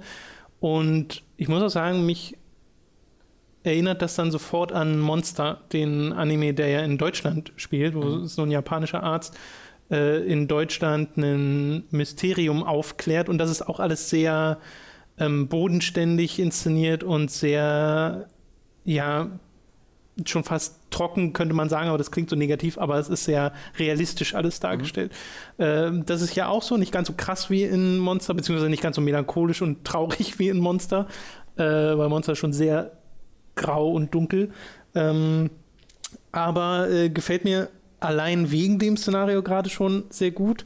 Ich weiß noch nicht, ob es äh, auch storytechnisch wirklich zu etwas wird, äh, was mich lange fesseln kann, weil zumindest der Setup ist ultra klassisches ja. äh, Mafia-Ding, nämlich dass du einen Jungen hast, äh, dessen Familie wird von der Mafia umgebracht, das äh, kriegt er als Kind mit, also wirklich äh, Vater, Mutter und Geschwister mhm. wird, werden getötet und er nimmt dann halt Rache und dann gibt es einen Sprung von sieben Jahren, wo er zurückkehrt zu seiner Heimatstadt und dann diesen Mafiosi ja versucht, denen beizutreten mhm. und dann eben seine Rache zu üben. So, das ist als Setup so klassisch, wie man es machen kann eigentlich mit äh, Mafia-Geschichten. Äh, nur hast du hier dann noch so dieses Element der Prohibition, was damit reinspielt, dass sie halt Alkohol schmuggeln mhm. und er einen Kumpel hat, der Alkohol braut und mit diesem Geschäft dann in die Mafia einsteigen will. Äh, das wird tatsächlich auch dann direkt in Folge 2 und 3 sehr interessant. Folge 4 wurde albern, was mich ein bisschen Echt? erstaunt hat. Ja, ja, also das, es kann dann auch Humor, ja. Äh, was mich aber auch so ein bisschen beruhigt hat, weil äh, es ist relativ ruhig. Also es ist sehr ja. viel Gespräche und sowas. Jetzt nicht mega der Action-Anime oder sowas, würde man ja auch nicht erwarten von dem Szenario. Mhm. Ähm, aber so langsam fangen dann, gerade weil es jetzt in der letzten Folge auch mal so ein bisschen äh, leichtherziger wurde, einem die Charaktere an ans Herz zu wachsen.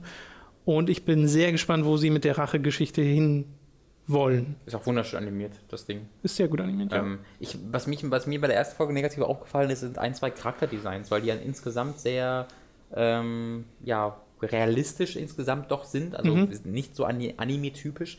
Aber dann hast du halt ein, zwei Bösewichte. Also in, es gibt halt diesen einen, der dann in die Bar kommt und ihn kaputt schießt. Der hat irgendwie so eine, der hat halt so eine Anime-Frisur. Ähm, und das hat mich dann so rausgezogen. Ach so, dass das dann so auffällt. Ja, genau. Ich, also das ist halt, halt so ein Kontrast zum Rest des. Und ja, der war dann auch ziemlich äh, aufbrausend und sollte halt so ein aufbrausender Charakter sein, der auch auffällt. Ähm, aber wenn man dann, wenn sich der Anime gibt sich ja sonst recht viel Mühe, habe ich schon das Gefühl, eben nicht ein Anime einfach nur zu sein, sondern halt ähm, ein bisschen entgegen der Konvention dazu zu paddeln. Äh, und wenn dann ein so ein Charakter reinkommt, der halt so ein Anime-Charakter ist, dann ich, huch, hm, okay. Äh, hat mich jetzt nicht groß rausgezogen, ich hatte mhm. trotzdem echt Spaß bei der ersten Folge. Ähm, ist, ist ein bisschen weiter unten auf meiner Liste, weil das Szenario nicht so ganz meins ist. Also mhm. ich habe der Pate gesehen und das hat mir super gut gefallen. Aber, und, aber ansonsten finde ich dieses Szenario jetzt nicht so mega interessant für mich persönlich. Aber qualitativ kann ich an dem auch echt sehr wenig aussetzen. Also diese erste Folge mit dem Setup hat mir auch ordentlich, hat war ein ordentlicher Gut-Punch. Ja, ja, ich finde das halt, also das Szenario ist halt wirklich so, so ungewöhnlich, dass allein das für mich gerade schon genug Grund ist, weiter, ne? genau in ja. diesem Medium so, weiter zu schauen.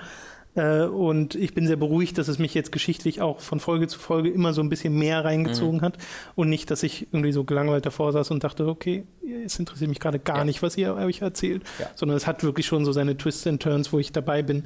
Äh, deswegen mal gucken, wo das hingeht. Kann man halt nach vier Folgen noch nicht so wirklich beurteilen. Ja.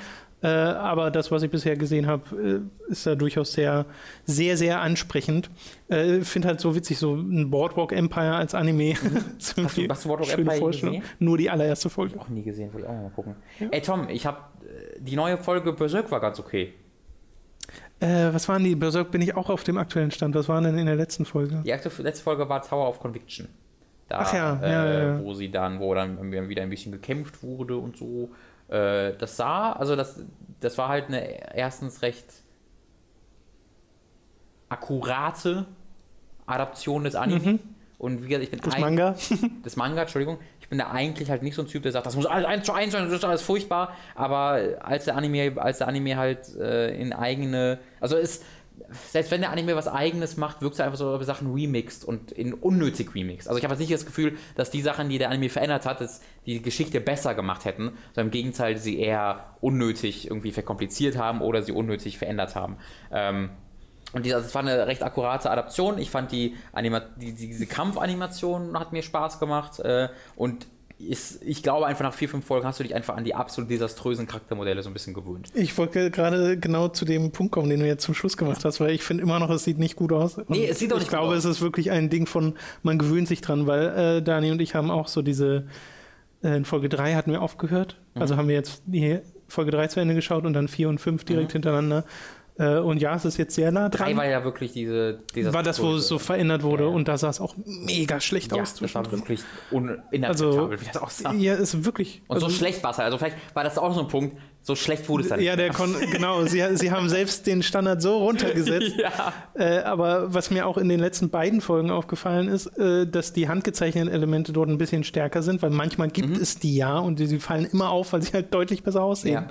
Ja. Äh, ich wünschte nach wie vor, es wäre einfach ein komplett Fall. handgezeichneter Anime, äh, weil, mein Gott, ist es halt, also die, die, Charaktermodelle ja, aber das größere Problem sind für mich einfach die Animationen, weil ja auch Gesichtsanimation und so ist ja fast nicht vorhanden. Ja. Ist alles ein großer Blödsinn der da produziert wird. Ist einfach so. Ja. Und diese, für diesen Blödsinn, also allein aus Neugierde werde ich da jede Folge weitergucken. Du hattest ja übrigens gemeint, das Ending-Theme ist irgendwie von dem Originalkomponisten von dem anderen Anime. Mhm. Äh, welches meinst du da? Das, was während den Credits spielt oder was spielt, während äh, gezeigt wird, was in der nächsten Folge kommt? Das, ich weiß nicht, das wurde aber in der letzten Folge am Anfang auch benutzt.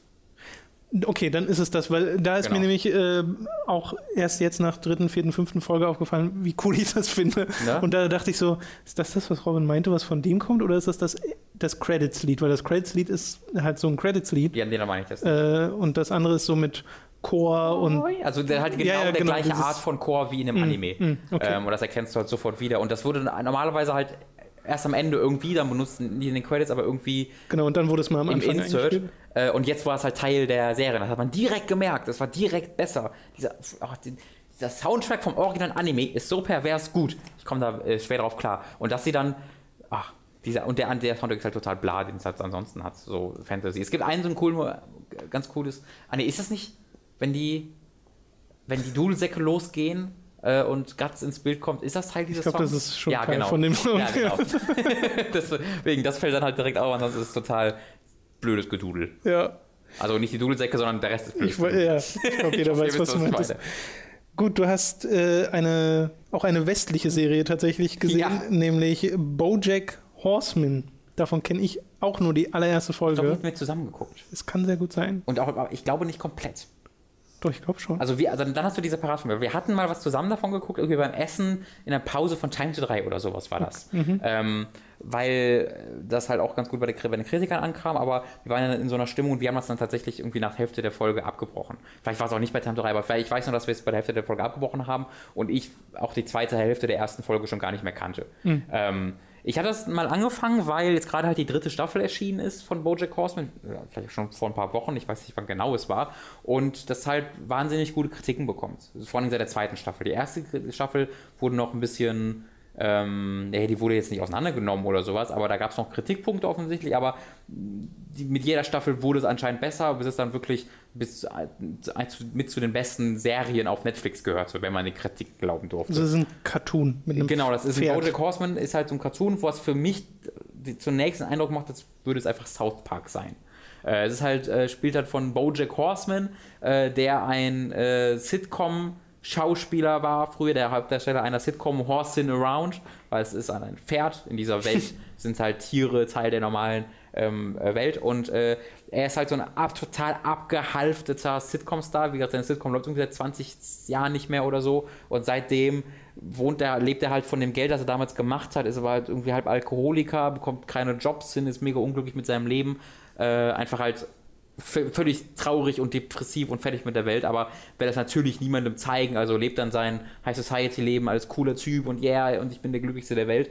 Ähm, und ich dachte halt, und deswegen habe ich es auch nie wirklich äh, gucken wollen, weil ich da nicht so interessiert dran war, dass es einfach was sehr so ein Family Guy Ding ist, so ein South Park Ding, was recht oberflächlich halt seine Inside Jokes hat und das war's. Und die ersten ein, zwei Folgen bleibt es auch ziemlich dabei, ne, bei so Insta-Jokes und du, er macht sich lustig über Hollywood und du hast äh, Witze mit Hollywood-Darstellern über, also es kommt dann auch, Naomi Watts ist halt eine Figur in dieser Serie, das hast du auch, also auch ganz viel, dass echte Figuren dort auf, echte Menschen dort als Figuren auftauchen. Ähm, aber es wird dann tatsächlich sehr serious, so ab der Mitte der Staffel spätestens. Ähm, so, dass ich mich dann teilweise mehr an sowas wie Louis erinnert habe. Hast du mm. mal gesehen, Louis von Louis C.K.? Nee, nee, aber ich kenne ja deine Erzählung. Genau, die, das ist ja irgendwann auch komplett weg von Comedy und nur noch irgendwie dramatische äh, und tragische Analyse eines Lebens. Und da geht auch Bojack Horseman ganz, ganz extrem hin, dass es extrem traurig und extrem serious wird und ich mich total gekümmert habe um diese weirden Tiercharaktere, um die, also der, äh, es gibt halt den Bojack Horseman, was ein Pferd ist, der ist zusammen mit seiner Agentin, was eine Katze ist und auch mit vielen Menschen, die unterwegs sind. Und dann gibt es auch eine, äh, es geht halt so, diese erste Staffel dreht sich halt darum, dass Bojack Horseman seine Memoiren äh, äh, schreiben will und auch muss für seine, für die, äh, für den Verlag, weil dieser Verlag wird halt von so einem Pinguin äh, gesprochen von, ähm, äh, dem Oswald, wer ist mit Vornamen? Äh, Keine Ahnung. nein, das ist ein ganz, ganz berühmter Comedian.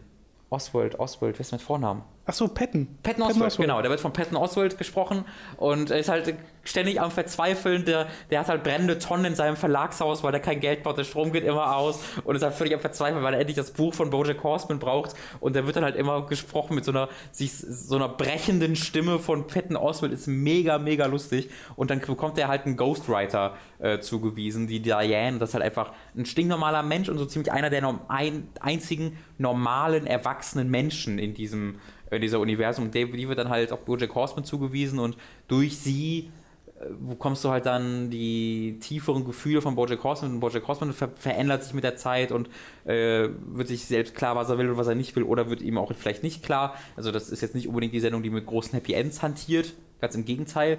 Ähm, und hat mich da wirklich gefangen.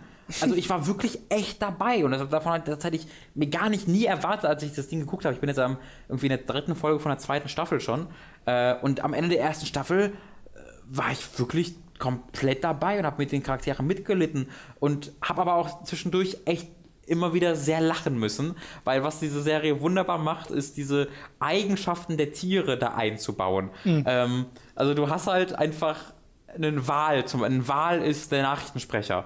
Und der wird halt irgendwann so wütend, weil was passiert, dass dem halt Wasser aus seinem Loch oben rauspustet. Und das, das, das wird halt verbildlich so seine Wut. Oder du hast zwei Paparazzi, die, die äh, Tauben sind. Und die sind halt, die kommen halt in so einen Büroraum und versuchen, äh, jemanden zu, ähm, zu erpressen, weil sie Bilder gemacht haben. Aber das klappt nicht und dann begraten sie in Panik und wollen dann wegrennen und rennen dann weg und wollen aus dem aus dem Raum rausspringen wegfliegen und springen dann vor die Scheibe und liegen dann ohnmächtig auf dem Boden, weil halt Vögel vor Scheiben fliegen Ja. und die nicht erkennen können. Und das passiert halt oftmals nach irgendwie 10 Minuten extrem ernstem Gespräch. Hast dann hast du ein so ein Ding, wo ein Tier in Panik gerät und plötzlich einfach vor eine Scheibe rennt. Das ist halt genau mein Humor. Das finde ich super lustig. Das passiert halt immer und immer wieder. Ähm, da habe ich ganz groß, großen Spaß. Oder dass du im Hintergrund einfach nur einen Hund siehst, der, das ist halt einfach eine, so eine Backstage-Party in Hollywood und alle stehen dort ähm, und trinken ihre Getränke und der Hund hält halt sein Glas vom Mund und lässt immer seine Zunge rausfahren in sein Getränk, anstatt es zu trinken. Und das ist nur so ein Gag, der im Hintergrund passiert. Ja, ja, ja. Aber das hast du halt ganz, ganz viel dabei und das macht mir echt viel Spaß. Also auch die erste Staffel, die noch viel kritisiert, also ich verkaufe das hier falsch, die wurde auch sehr positiv aufgenommen mit Kritikpunkten, aber auch die hat mich echt begeistert. Und ich habe echt Bock, da weiter zu gucken. Das hätte ich nicht erwartet. Ich glaube, was du meinst, ist da, dass die Kritik noch nicht so einhellig positiv war. Genau. Schon positiv, Genau. noch nicht so krass. Und jetzt bei der zweiten, dritten Staffel habe ich das Gefühl, dass das wirklich einhellig so, wow, Hammer. ich glaube, mein Problem damals war noch am ehesten, dass mich der Artstyle so mega abstößt. Kann ich auch verstehen. Aber Weil hübsch würde ich das jetzt nicht ist es auch, nein, ist es auch nicht. Direkt bei der zweiten Staffel merkst du direkt, oh, okay, da gab es einen Budget äh, Push oder Budget nach oben, ja, weil sie halt so CG so ein bisschen da reinmachen. Und auch die vorletzte Folge von Bo äh, Bojack Horseman, da hat ein Charakter einen Drogentrip. Bei Staffel 1? Ja. Oder was meinst du? Ja, der ersten, der ersten Staffel. Und da gibt es einen Drogentrip und das ist unglaublich animiert. Hm. Ähm, also ich, ich habe schon das Gefühl, dass es teilweise einfach bewusstes entsch- äh, bewusst Ja klar, also genauso wie South Park ganz bewusst nicht hübsch ist. Ja, genau. Ja. Ähm, aber und dann machen sie aber diesen Drogentrip und werden da auch sehr meta, ne, weil es ist ein Zeichentrick und was kann man so alles damit machen. Äh, und das ist unglaublich gut. Dieser Drogentrip dauert irgendwie eine Viertelstunde oder sowas. Der geht ewig lang und man wird da richtig.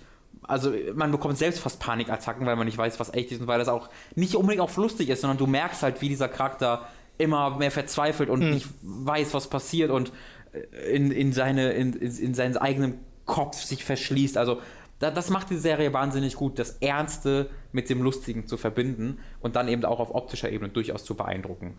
Ähm, möchte ich euch empfehlen. Hat mir echt, echt viel Laune bereitet. Wie lange geht denn da eine Folge? Äh, ja, 27 Minuten oder so, länger als eine normale kurze Okay, okay. Sitcom-Folge.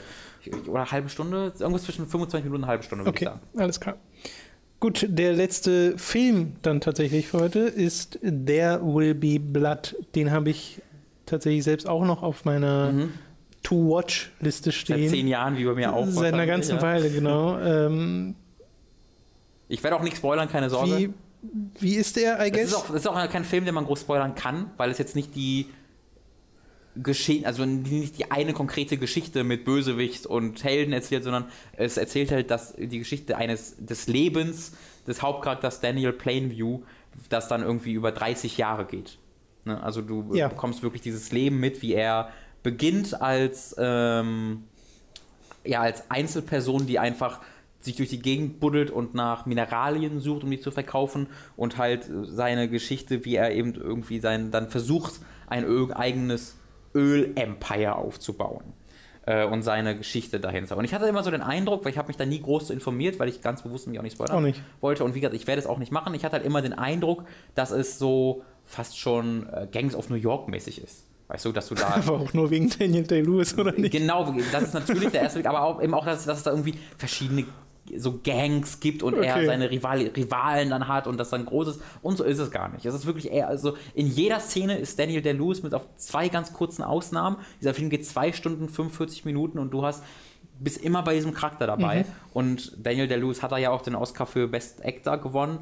Äh, Und es gibt auch die krassen Geschichten, weil er ja so ein Verrückter ist, der während des Drehs nie aus, seiner, aus seinem Charakter hinausgeht. Also der bleibt, auch wenn er nicht dreht, ist er dieser Charakter Ja. für diesen Teil seines Lebens. Method Und dieser. Charakter ist nicht unbedingt, also ich hatte, ist jetzt gar nicht so unbedingt das pure Böse oder sowas, aber der hat halt so seine inneren Dämonen, die Ja. mit der Zeit sich durchaus immer weiterentwickeln. Und es wurde ja auch einer der zwei Hauptdarsteller ähm, wurde gefeuert nach der Hälfte des äh, äh, Dreh, nach der Hälfte des Drehs, wurde halb gefeuert, halb gekündigt, weil er nicht klarkam mit Daniel Day-Lewis, weil er halb, halb verprügelt wurde von dem am Set. Ähm, also es gibt halt Szenen, wo er verprügelt wird und das ist dann halt nicht gespielt, sondern der rastet dann wirklich aus Daniel Day-Lewis und macht dich fertig. Und da hat der Schauspieler gesagt, alter Digga, chill mal und ist halt gegangen. Äh, und dann musste halt ein neuer ähm, äh, Schauspieler dran und Äh, das ist ein Schauspieler, der jetzt zwei Rollen in diesem Film innehat, weil das halt Zwillingsbrüder dann. Also so. eigentlich waren es Brüder und jetzt dann, im Nachhinein wurden es dann Zwillingsbrüder einfach. Was ein bisschen verwirrend ist zunächst, weil ich dachte lange Zeit, das wäre der gleiche Charakter, aber es waren dann Zwillingsbrüder. Ähm, ja, also es geht halt so, die Hauptstory geht halt einfach darum, dass äh, Daniel der Lewis als Daniel Plainview eine eine Ölplantage baut in einem, in einem Ort und die entwickeln möchte und es in diesem Ort einen Geistlichen gibt, der diese Ölplantage zum sich selbst zunutze machen will, um halt seine Kirche aufzubauen. Und der ist irgendwie, weiß ich nicht, 18, 19, 20, ist ganz jung ähm, am Anfang dieses Films. Äh, und das, so diese Beziehung siehst du halt ein bisschen, wie die sich entwickelt, wie Daniel Day-Lewis darauf äh, reagiert, weil er ist halt nicht geistlich und er mag Menschen auch nicht besonders gerne. Dann hat er jemanden, der halt seine Besitztümer so ein bisschen für sich beansprucht und Gott da rein ins Spiel bringt wahnsinnig interessante Story und mehr möchte ich eigentlich auch nicht sagen. Wie gesagt, es ist kein Ding, wo du dann twists und turns, oh mein Gott, der ist eigentlich der Böse, sondern du wirst einfach vollkommen absorbiert hm. von dieser Performance von Daniel DeLuz und von diesem, von dieser Geschichte, von diesen Charakteren. Die Charaktere sind alle unglaublich interessant, das Szenario ist unglaublich interessant. Es startet halt irgendwie 1890 und geht dann wieder über 30, 40 Jahre. Äh, eher 30 Jahre, glaube ich. Hammer. Ich würde ja mal sagen, der größte Spoiler ist im Titel. There will be blood, ja, das stimmt. Aber ja, okay, ich, ich, ich will ja, ja, sagen. ich weiß, ich weiß. Ähm, Hammer, ich bin da eigentlich gar, ich fühle mich da fast nicht qualifiziert genug, um über diesen Film zu sprechen, weil ich da so das Gefühl habe, dass da so viel mehr drinsteckt, als ich selbst überhaupt gesehen habe. Und das ist auch ein Film, den man, glaube ich, zwei, dreimal sehen muss, um ihn wirklich wertschätzen zu können. Ähm, weil also diese Performance ist wirklich hm. Hammer. Du hast nicht das Gefühl, ich, cool. habe, ich, habe von, ich habe von davon geträumt. Ich habe von dem Charakter Daniel Plainview geträumt, wie ich ihm begegne. Und der Traum war äh, nicht sehr positiv, wie man ich will auch mal Daniel Day-Lewis im Traum begegnen. Ähm, naja, ich bin, bin ja nicht Daniel Day-Lewis im Traum, ich bin fucking Henry äh, Daniel Plainview im Traum begegnet. Das war halt kein großer Spaß. äh, aber ich habe halt, du hast halt nicht das Gefühl, dass du einem Schauspieler dabei zuguckst, wie er eine großartige Rolle spielt, sondern du hast einfach einem, dabei zugehört, dass du einem Menschen zuguckst, der so ist, wie er ist äh, und der allen Leuten um sich herum damit vereinnahmt. Und das ist, das erlebst du nicht oft. Ähm, also ich glaube, ich möchte wirklich empfehlen, werf den einfach an den Film. Denk nicht drüber nach. Netflix? Bitte? Der ist auf Netflix, Netflix ja. Okay. Und werf den einfach, also das war auch bei mir so. Ich habe gestern so da gesessen, es war irgendwie, ich habe den bis halb drei nachts geguckt. Ich habe irgendwie saß da, ich schaue hier ein bisschen Mad Max, oh, du willst schon lange. Komm, du machst es einfach an. Du machst es einfach an. Denk, denk, nicht drüber nach, genau, gucken jetzt einfach. Und dann hast du ihn halt zehn Minuten geguckt und bist halt direkt dabei. Hm. Das erste Wort in diesem, oder es wird einmal kurz gemurmelt, aber das, den ersten richtigen Mono und Dialog gibt es irgendwie nach 17 Minuten in diesem Film auch. Krass. Ähm, und das fällt dir nicht auf. Das passiert einfach irgendwann und dann guckst du, oh, das war jetzt, das war so lange Zeit, weil es einfach so intensiv inszeniert ist. Es hat so einen Soundtrack, der fast ausschließlich aus hohen äh, Vorwärtsgeigentönen und normalen Geigentönen besteht. Also ganz einfach so weil es einfach so Geigen die ganze Zeit so eine ganz bedrohliche Atmosphäre aufbauen. Ja. Auch wenn eigentlich offensichtlich gar nichts Bedrohliches passiert, aber du hast dadurch ständig dieses Gefühl von irgendwas, irgendwas ist hier im Argen. Und das ist Wahnsinn. Wahnsinnig guter Film, unglaublich guter Film. Ich glaube, ich bin nicht qualifiziert genug, um über den genug reden zu können. Äh, guckt ihn euch an. Hammer. Sehr gut. Ich glaube, wir reden in den letzten Wochen fast mehr über Film, Anime und Serien. Liegt aber auch ein bisschen daran, weil halt einfach gerade ein bisschen Spieleflaute gibt. Genau, das liegt, wollte ich nämlich auch gerade sagen, das äh, hat auch seinen Grund. Aber äh, ich habe auch daran meine Freude. Absolut. Also ich finde es gerade mal schön, dass ich wieder in so ein bisschen zurück in so einem Anime-Stimmung bin, weil ich ja ewig so gut wie keine mehr geschaut mhm. habe und jetzt so einfach mal die aktuellen geschaut, weil äh, das Schöne bei so aktuellen Animes, es gibt halt nicht so viele Folgen. Mhm. und dann, es gibt vier gerade ja. und man kann dann pro Woche die eine nachholen. Also Overall ist bei mir mit äh, Unlimited Bladeworks und halt äh, ReZero ist dann seit langer, langer Zeit auch schon Guren Lagan. Äh, hm. von dem Macher von Ja, davon habe ich mal die ersten zwei Folgen gesehen Killer vor Kill. Ewigkeiten, aber das hat es da, damals nicht so getan für mich. Ja, das ist ja auch auf Netflix ähm, tatsächlich. Stimmt. Äh, und da, da würde ich halt gern eine Anime Awesome, glaube ich, drüber machen. Äh, und äh, die Serie ist jetzt erstmal nicht in naher Zukunft dran, weil ich, wenn ich die starte, will ich da irgendwie auch ein bisschen was Größeres machen und das ist gerade einfach nicht so ganz äh, drin. Ähm, aber deswegen spare ich mir die gerade auch noch auf. Hm. Okay, das soll es gewesen sein für diese Folge von Hooked FM. Ihr könnt uns wie immer auf patreon.com slash hooked unterstützen, monatlich, finanziell. Ganz Dafür ohne sind wir euch Kreditkarte, falls ihr das sehr, sehr dankbar. ja, man PayPal kann das reicht. ohne Kreditkarte machen, man kann über PayPal zahlen. Und andere Möglichkeiten, uns zu unterstützen, sind die Affiliate-Links, die wir haben über Amazon oder über audible.de slash hook. Dort bekommt ihr nämlich einen kostenlosen Probe Probemonat mit einem kostenlosen Hörbuch, das ihr dann auch über diesen Monat hinaus behalten dürft, solltet ihr das, das nicht dort verlängern. Ja, Vielleicht, vielleicht gibt es auch da, das weiß ich jetzt nicht genau, muss ich mal gucken, weil da hätte ich auch Interesse dran, ich, hätte ich dann Bock drauf, das Buch, worauf There Will Be Blood basiert, namens Ah. Oil aus Ausrufezeichen. Sehr äh, gut benannt. Ja. Ähm, das sind nun wohl die ersten 150 Seiten, äh, ansonsten dann verändert sich der Film auch äh, ausgehend vom Buch.